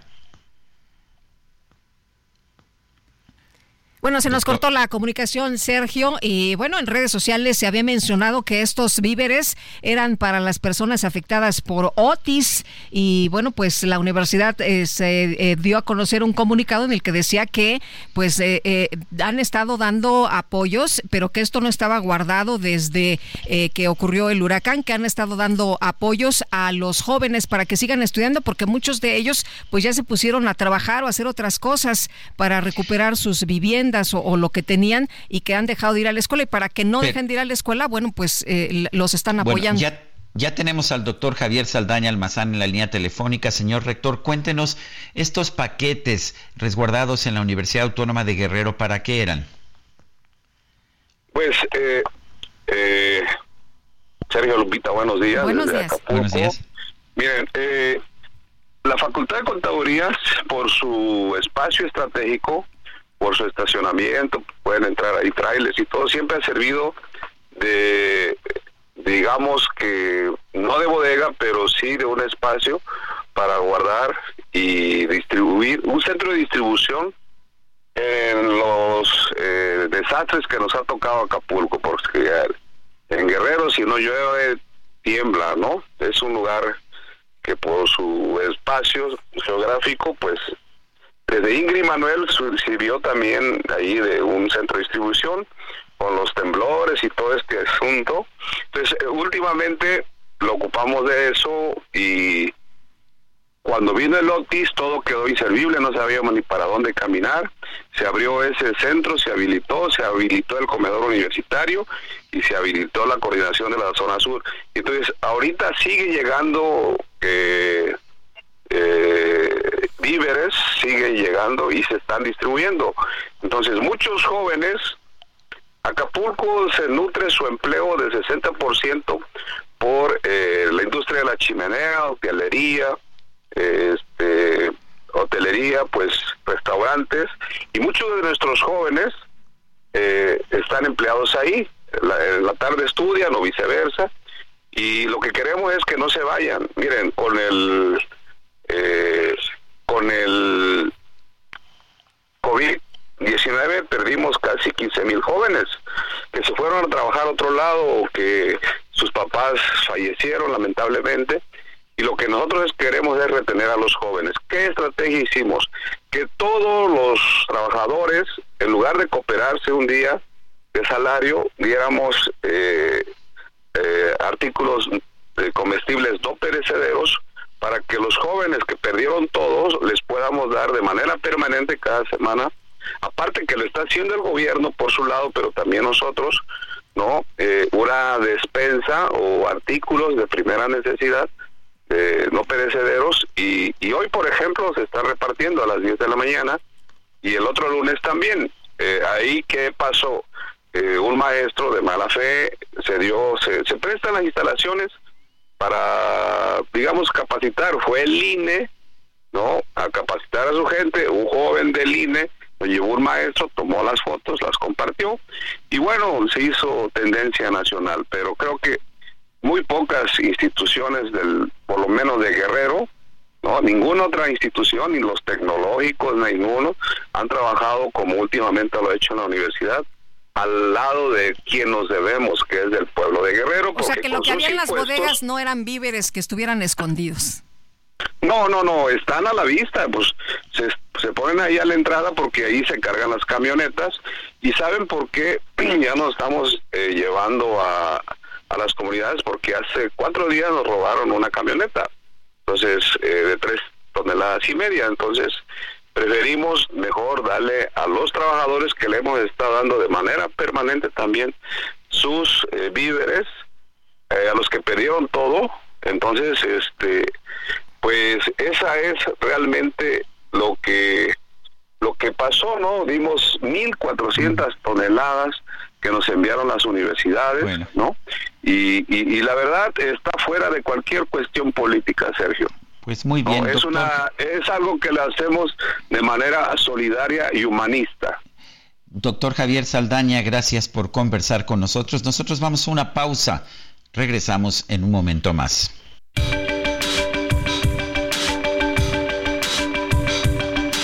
Sergio Sarmiento y Lupita Juárez quieren conocer tu opinión, tus comentarios o simplemente envía un saludo para ser más cálida esta mañana.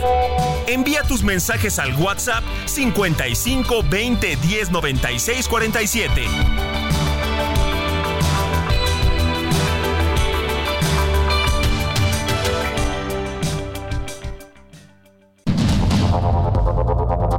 Continuamos con Sergio Sarmiento y Lupita Juárez por el Heraldo Radio.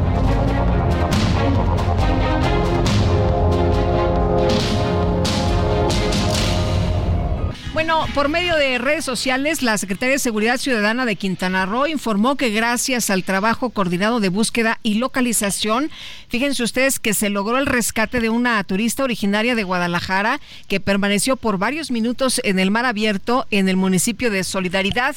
De acuerdo con el reporte, el percance se registró después de que la joven ingresó a esta zona y fue arrastrada por la corriente que originó los eh, vientos del norte que se registran en el estado y bueno se informa que ya pues participaron en el rescate elementos de la Marina, de Protección Civil, de Secretaría de Seguridad de Quintana Roo y afortunadamente bueno pues se pudo rescatar a esta persona. Ayer el presidente López Obrador dio a conocer un paquete de iniciativas de reforma a la Constitución. Una de las medidas es la desaparición de organismos autónomos como el INAI, el Instituto Nacional de Transparencia, Acceso a la Información y Protección de Datos Personales. Adrián Alcalá es comisionado presidente del INAI, lo tenemos en la línea telefónica. Eh, señor comisionado, gracias por tomar nuestra llamada. ¿Qué opina usted de esta propuesta que no es nueva del presidente y ha insistido muchas veces que los organismos autónomos no sirven para nada más que para proteger intereses particulares? ¿Qué opina usted de su propuesta para desaparecer el INAI? Hola, muy buen día, Sergio y Lupita. Gracias por el espacio y saludar a toda la audiencia. Pues eh, como lo dijimos, la verdad es que después de haber analizado la propuesta cuando fue oficializada y se subió a la Gaceta, pues obviamente el INAI vive actualmente su momento más adverso desde su creación como IFAI, ahí en el año 2002, que surge este organismo descentralizado de la Nación Pública Federal. Y ante esta situación es que alzamos la voz en defensa de nuestra institución que tutela dos derechos fundamentales, el de acceso a la información y el de la protección de datos personales. El presidente parte de premisas falsas cuando dice que no hemos servido a la sociedad. Claro que servimos a la sociedad porque a través del ejercicio del derecho a la protección de datos personales las personas pueden conocer su expediente clínico, pueden conocer cuántas semanas cotizadas, a propósito que precisamente hoy, y también es una de las, de las reformas eh, para que nuestros adultos mayores y quienes se van a jubilar tengan una pensión digna al 100%, pues es importante saber cuántas semanas cotizadas están registradas, es decir, el, el presidente parte de premisas falsas y nosotros, o, o ideas erróneas, y nosotros estaremos precisamente para defender. No compartimos la propuesta del presidente de la República e incluso, si me lo permiten, es más regresiva que la reforma o que la situación que vivíamos antes del año 2000 del año 2014. Por cierto, el día de mañana, irónicamente o paradójicamente, se cumplen 10 años de que se publicó la reforma constitucional al artículo sexto que da vida al órgano constitucional autónomo, pasa a ser de un organismo descentralizado a un órgano constitucionalmente autónomo y hoy estamos recibiendo esta iniciativa. Y digo lo que, perdón, lo que comentaba anteriormente Sergio Lupita es que esta reforma es más regresiva que la situación en la que estábamos, porque antes había un organismo descentralizado eh, de la Nación Pública Federal eh, que resolvía y tenía competencia sobre los poderes o los, eh, los entes públicos de la Nación Pública Federal centralizada y descentralizada.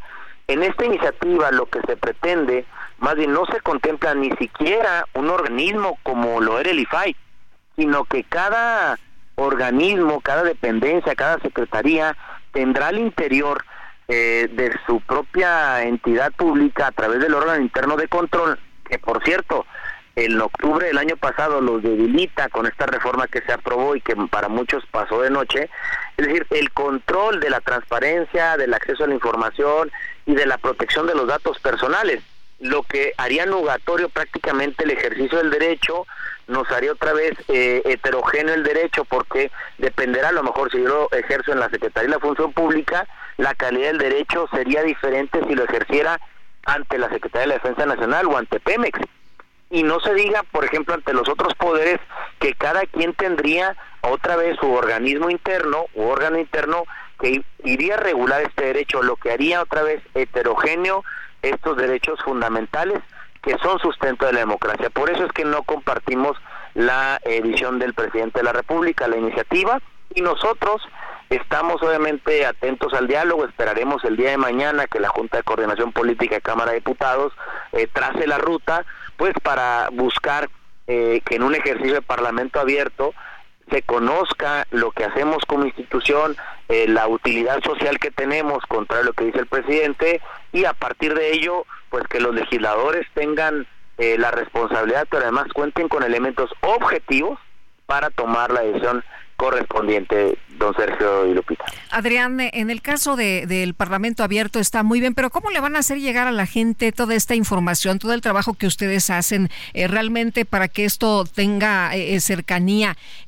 porque pues la narrativa del presidente es que no sirve para nada, que son muy caros, que obedece a ciertos intereses, pero no es para el pueblo, que con lo que se va a ahorrar del INAI pues se le va a pagar a los pensionados. O sea, esa es una narrativa que viene dando a conocer el presidente, no de ayer en la, en la propuesta que hace, sino pues ya lo viene subrayando desde hace varios meses.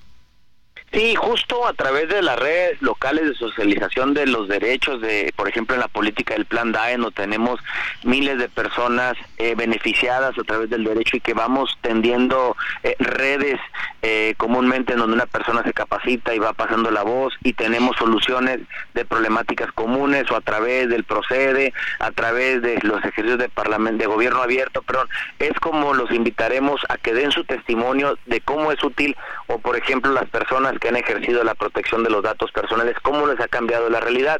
Y con relación al presupuesto, pues decirles, eh, Lupita, que el presupuesto del INAI de hoy de, 1900, de 1097 millones de pesos para este ejercicio representa el punto 06% del presupuesto de egresos de la federación.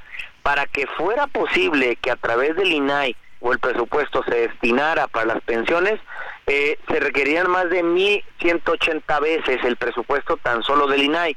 Entonces es un discurso cierto hasta cierto punto demagogo porque realmente lo que alcanzaría sería nada precisamente para ello. No estoy en contra y no estamos en contra de que nuestros adultos y las personas que se van a jubilar reciban una pensión digna. El tema está en que el presupuesto del INAI no alcanzaría para satisfacer las pretensiones ni siquiera en un año eh, de, las pensiones. El, uh el presidente quiere que sea el propio Poder Ejecutivo el que garantice la transparencia. ¿Qué opinas tú de eso?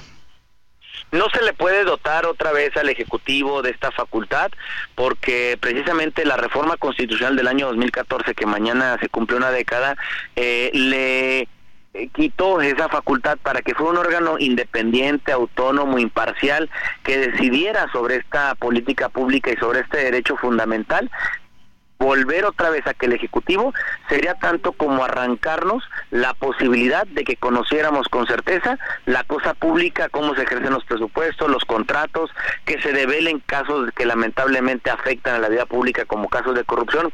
Sería ser juez y parte otra vez en un modelo más regresivo que el que teníamos hace 10 años. Ahora, Adrián, eh, pues los, los morenistas están eh, totalmente de acuerdo respaldando eh, lo que ha planteado el presidente, ¿no? De hecho, como decían ayer algunos de los analistas sin leer las reformas, pues todo el mundo está respaldando estas propuestas. Hay algunos, eh, hay algunos senadores, legisladores, diputados que no están eh, abiertamente a favor en el tema de los órganos constitucionalmente autónomos porque saben de la importancia que se tiene para para la vida democrática de este país y nosotros precisamente por eso pedimos un ejercicio de parlamento abierto que nos escuchen como nos escucharon cuando fuimos a defender el presupuesto el año pasado ante la Cámara de Diputados y que fueron precisamente eh, receptivos las y los diputados en este ejercicio también. Pues yo quiero agradecerle a Adrián Alcalá, comisionado presidente del INAI, la conversación que hemos tenido esta mañana. Al contrario, Sergio Lupita, muchas gracias y a la audiencia también por poner el debate público estos temas que pues obviamente darán para mucho en este en este año y estaremos siempre en defensa de la institución, de los derechos que tutelamos en beneficio de toda la sociedad. Muy bien, Adrián, gracias, muy buenos días. Gracias, buen día, Lupita y Sergio, hasta luego. Bueno, el jefe de gobierno de la Ciudad de México, Martí Batres, reconoció que el Mundial de Fútbol 2026 va a dejar una derrama económica muy fuerte aquí en la capital. Y Cintia Stettin, tú tienes todos los detalles, cuéntanos. Buenos días, Sergio Lupita. Buenos días al auditorio. Pues el jefe de gobierno Martí Batres reconoció que el Mundial de Fútbol 2026 es un acontecimiento muy importante para la Ciudad de México, pues dejará una derrama económica muy fuerte, aunque no precisó de cuánto será. En conferencia de prensa, el mandatario capitalino expuso que su administración, en coordinación con autoridades del Estadio Azteca, lugar donde se llevará a cabo la inauguración de este evento, realizarán acciones de mejoramiento del entorno de este sitio en beneficio de los colonos y de los asistentes. Por ello se congratuló de este evento a realizarse en 2026, pese a que él ya no estará al frente de la administración capitalina. Por otra parte, comentarles que también el jefe de gobierno, Martí Batres, señaló que no debe descartarse que se haga una consulta ciudadana sobre la prohibición de las corridas de toros en la capital. Dijo que en estos momentos no podría realizarse, pues la normativa de la capital señala que no puede llevarse a cabo un proceso de participación ciudadana en año electoral. Al cuestionarle si de no existir limitantes, pues por esta ley electoral podría solicitar al Instituto Electoral de la Ciudad de México la realización de este ejercicio, el mandatario capitalino dijo que primero pues hay que analizar a fondo este tema y posteriormente ya podría dar una opinión al respecto. Añadió que el gobierno capitalino sabe que es un, tema controversial en el que hay opiniones diferentes y dijo respetamos todas las opiniones. Finalmente dejó en claro que está en contra del maltrato animal y bueno, este tema se podría resolver en los próximos meses. Es la información que tenemos hasta el momento. Cintia, muchas gracias. Buenos días. Y vamos ahora con Mónica Reyes, nos tiene información. Adelante, Mónica. Así es, Lupita, Sergio, amigos del Heraldo Radio, qué placer saludarlos esta mañana. ¿Ustedes sabían que el descansar bien tiene efectos muy positivos en nuestro cuerpo y mente, ya que incrementa nuestra creatividad, nos ayuda a perder peso, nos hace ver más jóvenes y sanos, ayudándonos a proteger nuestro corazón? La pasión de Colchones Carreiro por más de 50 años es lograr que tú tengas el descanso que mereces. Un mejor descanso es una mejor calidad de vida. Encuentra tu tienda de descanso más cercana en carreiro.mx diagonal tiendas. En ella te darán toda la información que requieras de tu modelo Carreiro favorito. Colchones Carreiro. Que sueñes con los angelitos. Regreso con ustedes. Gracias.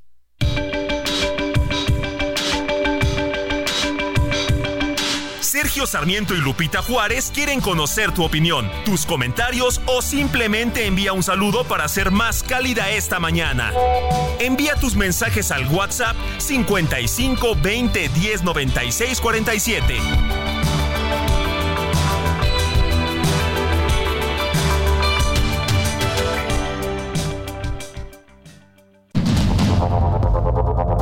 Continuamos con Sergio Sarmiento y Lupita Juárez por el Heraldo Radio.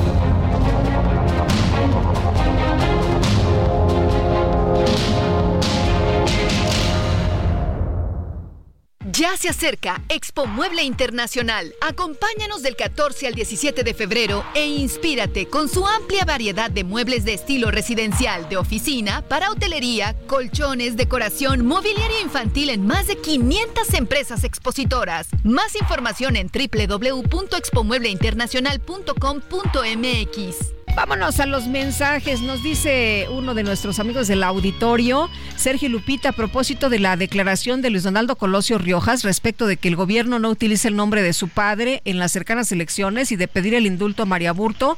Creo que él está de paso utilizando estas declaraciones para que los jóvenes eh, de hoy sepan quién es eh, Luis Donaldo Colosio Riojas si quiere ser conocido para las futuras elecciones del año 2030. Pues yo creo que todo el mundo sabe quién es.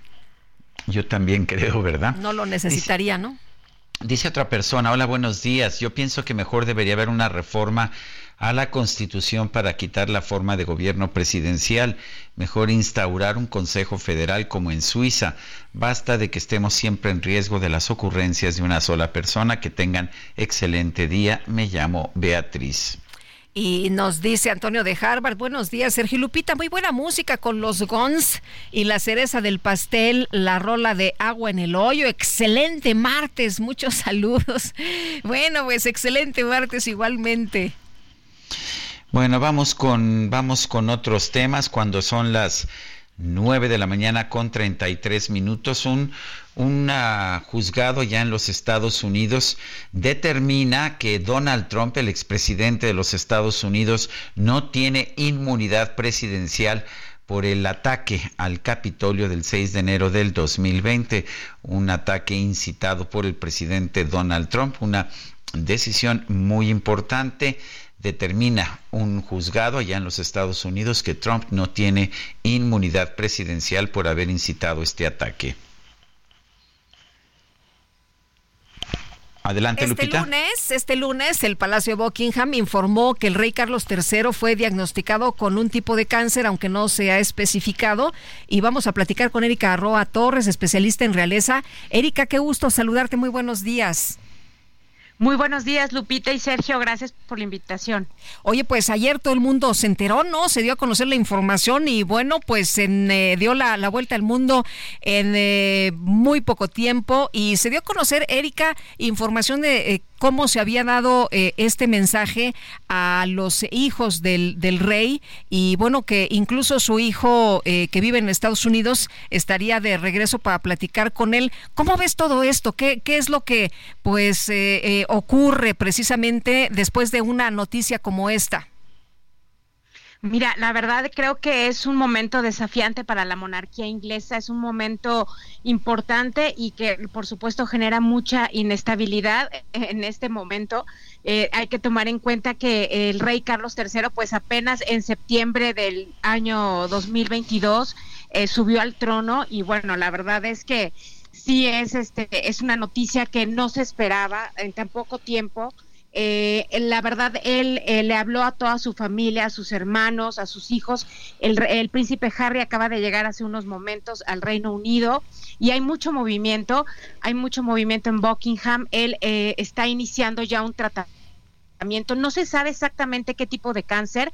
Eh, yo consulté el día de ayer a un doctor y me decía que podría ser cáncer de vesículas seminales, cáncer de recto por el, eh, el área en donde eh, se le detectó. sabemos que hace unas semanas se le operó por un agrandamiento de próstata y bueno, la verdad es que el diagnóstico no se ha dado exactamente, aunque ha sido abierto porque Cabe recordar que cuando murió la reina, pues prácticamente el mismo día, el 8 de septiembre, nos enteramos eh, que, que, estaba grave la reina, ¿no? Entonces el, el rey Carlos III ha sido más abierto en ese sentido, pero pues todavía se desconoce eh, en qué momento eh, se, se, se, encuentra ese cáncer. Dicen que está a tiempo. algunos medios ingleses han señalado que, que todavía se detectó a tiempo, pero no, no hay más información. Eh, he estado leyendo eh, que Carlos III ha mantenido una agenda pública muy activa, como si quisiera compensar por todos los años que estuvo en espera del, trono. Eh, pero ¿qué va a pasar ahora? ¿Habrá alguien que se haga cargo de esas presentaciones que usualmente hace el rey? Sí, la verdad es que eh, se vive un momento muy complicado porque de las cuatro personas más importantes de la familia real, que es el, rey Carlos, su esposa Camila, el príncipe William y Kate Middleton, la verdad es que eh, dos están fuera de circulación. Sabemos que el 17 de enero pasado se anunció el mismo día que, se anunció la operación de próstata del rey Carlos, también se anunció que eh, Kate, la princesa de Gales, se sometía a una operación abdominal de la cual no se sabe absolutamente nada. Entonces, cuatro de las personas, eh, cuatro de los pilares de la monarquía, dos están fuera de circulación. Eh, lo que va a suceder es canceló todos sus actos oficiales porque eh, el temor que existe de los médicos es que se llegue a contagiar, en fin, hay que cuidarlo. A, estos pacientes de cáncer siempre hay que mantenerlos aislados. Camila continúa con su agenda oficial. William hoy retoma, hoy retoma sus actos oficiales también. Se, eh, se pensaba que iba a estar eh, más tiempo eh, cuidando a Kate, pero por las circunstancias va a volver hoy a, tomar su agenda. El rey ha avisado que sí continuará con eh, su cita semanal con el primer ministro, seguirá recibiendo esta caja roja donde llegan todos los documentos que tienen que ver con el Reino Unido, económico, social, político, los va a revisar todavía a diario, pero sí cancela su agenda. Entonces veremos a Camila y al príncipe de Gales eh, eh, soportando toda la agenda real y creo que van a echar mano, por ejemplo, de la princesa Ana, ¿no? Que también está muy, siempre con una agenda muy activa y eh, también Sophie, duquesa de Edimburgo. Hay que destacar que también hay rumores de una posible enfermedad del príncipe Eduardo, que de hace un año para acá ha bajado unos 30 kilos más o menos. Entonces creo que van a echar mano de los miembros más jóvenes. Hoy llegó Javi, pero descarto yo la verdad que él eh, llegue a, ayudar con, la agenda y los compromisos de, la familia real. Eh, Erika, ¿es normal en una circunstancia así que uno vaya a visitar a sus padres y te dan una información de que tu padre está enfermo? Sin embargo, en esto que es la realeza, ¿cómo se lee el que el príncipe Harry, que ha estado un poco alejado, pues llegue a Londres para visitar a, a su padre tras el diagnóstico de cáncer? Llama un poco la atención, ¿no? Sí, claro, claro, porque bueno, eh, algunas fuentes, este, amigos personales del rey Carlos han dicho que eh, se diagnosticó a tiempo, que todo está bien, que él está de buen ánimo, pero el viaje tan precipitado, digámoslo así, del, del príncipe Harry de un día a otro, pues sí llama la atención y preocupa también, ¿no? Por supuesto. Muy bien, pues Erika Roa Torres, especialista en realeza, muchas gracias por conversar con nosotros esta mañana. Muy buenos días. Gracias a ustedes por el espacio. Hasta luego. Gracias. Y hace unos momentos le adelantábamos información sobre una decisión judicial en contra del expresidente de los Estados Unidos y actual aspirante a la candidatura del Partido Republicano, Donald Trump. Eh, la decisión es de una Corte Federal de Apelaciones. Hoy mismo esta Corte rechazó por un voto unánime de tres votos a cero, rechazó la contención, la idea del presidente, del expresidente Donald Trump en el sentido de que el hecho de que él haya sido presidente de la República en el momento del asalto al Capitolio del 6 de enero del 2020 lo hacía inmune a cualquier tipo de acusación de tratar de modificar los resultados de esa elección.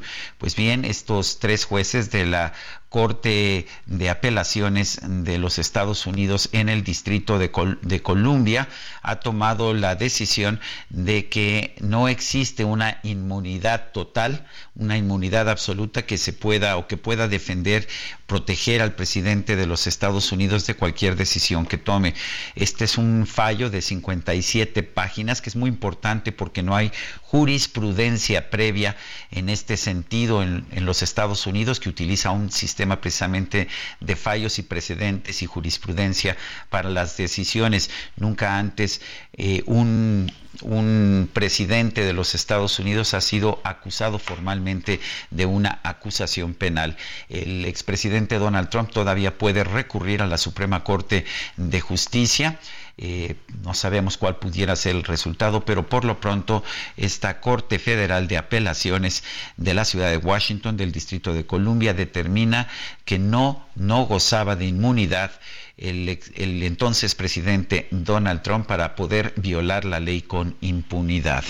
Bueno, y en otras cosas, fíjese eh, que el movimiento ciudadano eh, dio a conocer que pues se sentían muy contentos de que el día de hoy eh, Alfonso Delgado, le suena el apellido, Alfonso Delgado Morales, eh, fue presentado como candidato al Senado de la República por Veracruz, acompañado como segunda fórmula por la ex jueza Norma Angélica Sánchez Hernández. Y bueno, pues nos sorprende, pero sí llama también la atención Alfonso Delgado Morales, hijo de Dante Delgado. Bueno. Bueno, vamos con otros temas. Tenemos en la línea telefónica a Roberto Cornejo, coordinador del Consejo de Exposiciones de la Asociación de Fabricantes de Muebles de Jalisco, AC, la AFAMJAL. Y bueno, eh, nos va a hablar sobre la feria del mueble y decoración eh, en Jalisco, la Expo Mueble Internacional, que es la más, la feria más importante de muebles y decoración de América Latina. Roberto Cornejo, gracias por tomar nuestra llamada. Cuéntenos de esta feria, ¿por qué se le considera la más importante de América Latina? Buenos días, Sergio. Buenos días, Lupita. Buenos días, Buenos días, ¿qué tal, Roberto? Estamos a solo unos días, la semana que viene, del 14 al 17, en Expo Guadalajara, la exposición de muebles más importante de América Latina y de, y de todo México. Pues sí, esta feria de febrero trae más de 600 expositores, ese es el tamaño de la exposición, 65 mil metros cuadrados de exposición, toda una super área para recorrer en dos días, en donde estarán los más importantes fabricantes de muebles y comercializadores de muebles de la República Mexicana y del extranjero en esta gran, gran fiesta de mueble, Expo Mueble Internacional. Eh, Roberto, ¿a quién va dirigida esta expo? Y cuéntanos qué es lo que se presenta. Cada año platicamos con ustedes y bueno, nos hablan de en cada edición algo distinto. Sí, bueno, este, esta expo está dirigida a compradores profesionales, a tiendas de departamentales, a hotelerías, un ramo muy importante, restaurantes, pero aquí en esta expo estamos abiertos a todo mundo. Pueden llegar y visitar a cualquier persona, recorrer, ver los muebles, hacer sus pedidos. En este mundo ya no se puede cerrar nada, todo debe de ser muy abierto y muy transparente. Y bueno, imponente como esta feria se ha clasificado, es de las más importantes ferias de muebles del todo el mundo. ¿Es una fiesta para compradores de cadenas, por ejemplo, o también puede asistir el público en general? Sí, ambos pueden venir, los compradores de cadenas, como repetir hoteles, grandes mayoristas, y también puede, quien guste, registrarse ah, en nuestra página Expo Mueble Internacional y en ese momento ya tiene su pase directo. Estamos abiertos a todo. Eh, eh, Roberto, eh, vemos que hay ferias en, todo el mundo, pero esta es muy importante para visitantes de distintas partes también. ¿Quiénes vienen más de, de Centro y Sudamérica, de los Estados Unidos, de Canadá, de dónde? Fíjate que de la pandemia para acá ha subido en gran número los compradores de Estados Unidos y de Canadá fuertemente, pero también han subido los de Centroamérica y Sudamérica, se han vuelto unos compradores muy importantes y principalmente obviamente de la República Mexicana. ¿Va a haber conferencias además de, de pues la exposición? Sí, bueno, este en nuestra expo tratamos de hacer un gran círculo en la que serán expuestas las más grandes innovaciones, novedades, muebles clásicos, tradicionales, eh, colores nuevos. Ese es el punto de esta exposición, hacer una gran exhibición de muebles de todo tipo, tapizadas, salas, eh, salas tapizadas, comedores tapizados, comedores de madera, muebles infantiles y tenemos un gran pabellón de muebles de oficina que es muy importante. También tenemos un pabellón completo de muebles de tela y, y muebles de exterior y bueno, es una gran, gran exposición donde todo el mundo puede ver todo lo que se le ofrezca y todo lo que necesite. Dentro del círculo de, conferencias y capacitaciones, bueno, tenemos grandes arquitectos, diseñadores de muebles, que nos dan pláticas a todas las personas que gusten asistir, pues para que sea realmente un gran evento y un gran momento de, a todos los que estamos en este ramo de muebles. O sea, la, gente que vaya va a conocer las tendencias en muebles. Sí, definitivamente las tendencias, lo que está de innovación, lo más moderno, pero también lo clásico que tiene un mercado muy importante. También desde un reclinable hasta salas completas, piezas sueltas. La verdad es una es una exposición, es la exposición más grande que se realice en Expo Guadalajara durante el año, pero también de las más bonitas y más importantes, donde el la innovación están ahí. ¿Dónde se pueden registrar las personas interesadas? Sí, por favor registrarse en la página de Expo Mueble Internacional. Ahí está hay un link, es muy fácil y rápido registrarse. Cuando llegas ya está tu gafete para que puedas pasar rápido. Pero también te puedes registrar en el ingreso en el evento, ahí hay registros te apoyan y te ayudan para hacer todos los pasos rápidos y bien hechos. Bueno, entonces puede ser por línea en expomuebleinternacional.com.mx o puede ser ya presencialmente en la Expo Guadalajara. Roberto Cornejo, gracias por conversar con nosotros esta mañana. Aquí lo esperamos del 14 al 17 en Expo Guadalajara, en Expo Mueble Internacional. Y muchas gracias, Sergio y Lupita, por esta entrevista. Gracias, Roberto. Un abrazo. Hasta luego. Buenos días. Bueno, y usted sabe que estamos en época de intercampañas y los eh, candidatas y el candidato pues han eh, realizado diferentes actividades, giras, reuniones, reuniones internas, en fin. Y en el caso de, de Claudia Sheinbaum, eh, vamos a escuchar un fragmento, ella tiene un podcast y ya lanzó un nuevo episodio en donde tiene como invitados especiales a Ernestina Godoy y también a Omar García Harfush, con quienes formó equipo, se acordará usted como jefa de gobierno para instrumentar la seguridad y la construcción de la paz aquí en la Ciudad de México. ¿De qué platicaron? Vamos a escuchar. Ernestina, platícanos de, cómo construiste la fiscalía, esta coordinación importante de alto impacto. Bueno, primero decirles que realmente fue un, un placer trabajar. Les voy a decir por qué. Porque había una estrategia no eran ocurrencias. Desde el principio una estrategia y creo que por primera vez en no sé cuánto tiempo alineada con el gobierno de México y eso entonces nos ayudó muchísimo. Nunca dejamos la estrategia. Sí. Íbamos sobre ella, ¿no? Las cuatro causas que ya, las hemos repetido muchísimas veces, ¿no? Eje uno, atención a las causas. Eje dos, más y mejor policía. Eje tres, inteligencia e investigación. Sí. Y eje cuatro, coordinación. claro. Entonces, con una estrategia y con un montón de instrumentos que teníamos para analizar este, la incidencia diaria, pues una de las estrategias que era precisamente la coordinación, la utilización de la inteligencia. Entonces, se definió desde el principio que nos íbamos a dedicar con toda la fuerza a los delitos de alto impacto y también a los delitos en contra de nosotras, las mujeres. Bueno, pues ahí parte de este nuevo episodio del podcast de Claudia Sheinbaum. Bueno, son las 9 de la mañana con 50 minutos. Vámonos, si te parece, Lupita, a un resumen de la información más importante que se ha registrado esta misma mañana. Adelante. El presidente López Obrador dio a conocer que consideró dejar de recibir a funcionarios del gobierno de los Estados Unidos por la investigación sobre un supuesto financiamiento del narcotráfico a su campaña de 2006. Hoy viene una comisión de Estados Unidos y me pidió el presidente Biden, quería hablar conmigo, hablamos por teléfono y una de las cosas que se trató es que yo reciba a la representante Elizabeth, que es una mujer extraordinaria, encargada de seguridad nacional, gente muy cercana a él, muy sensata, porque no los iba yo a recibir. Ya hice el compromiso que sí. Porque ¿cómo este, voy a estar yo ahí sentado si soy un sospechoso? en este espacio, Rubén Moreira, coordinador del PRI en la Cámara de Diputados, advirtió que algunas iniciativas presentadas por el Ejecutivo son engañosas y también insuficientes hay temas que uno no entiende por qué llevar a la Constitución, por ejemplo, lo de los vapeadores, no es propio de una carta magna. Eh, cuando el presidente habla de pensión al 100%, pues eso no es lo que dice su iniciativa. Tan no es lo que dice que los mercados no reaccionaron, no hay ninguna preocupación de los mismos.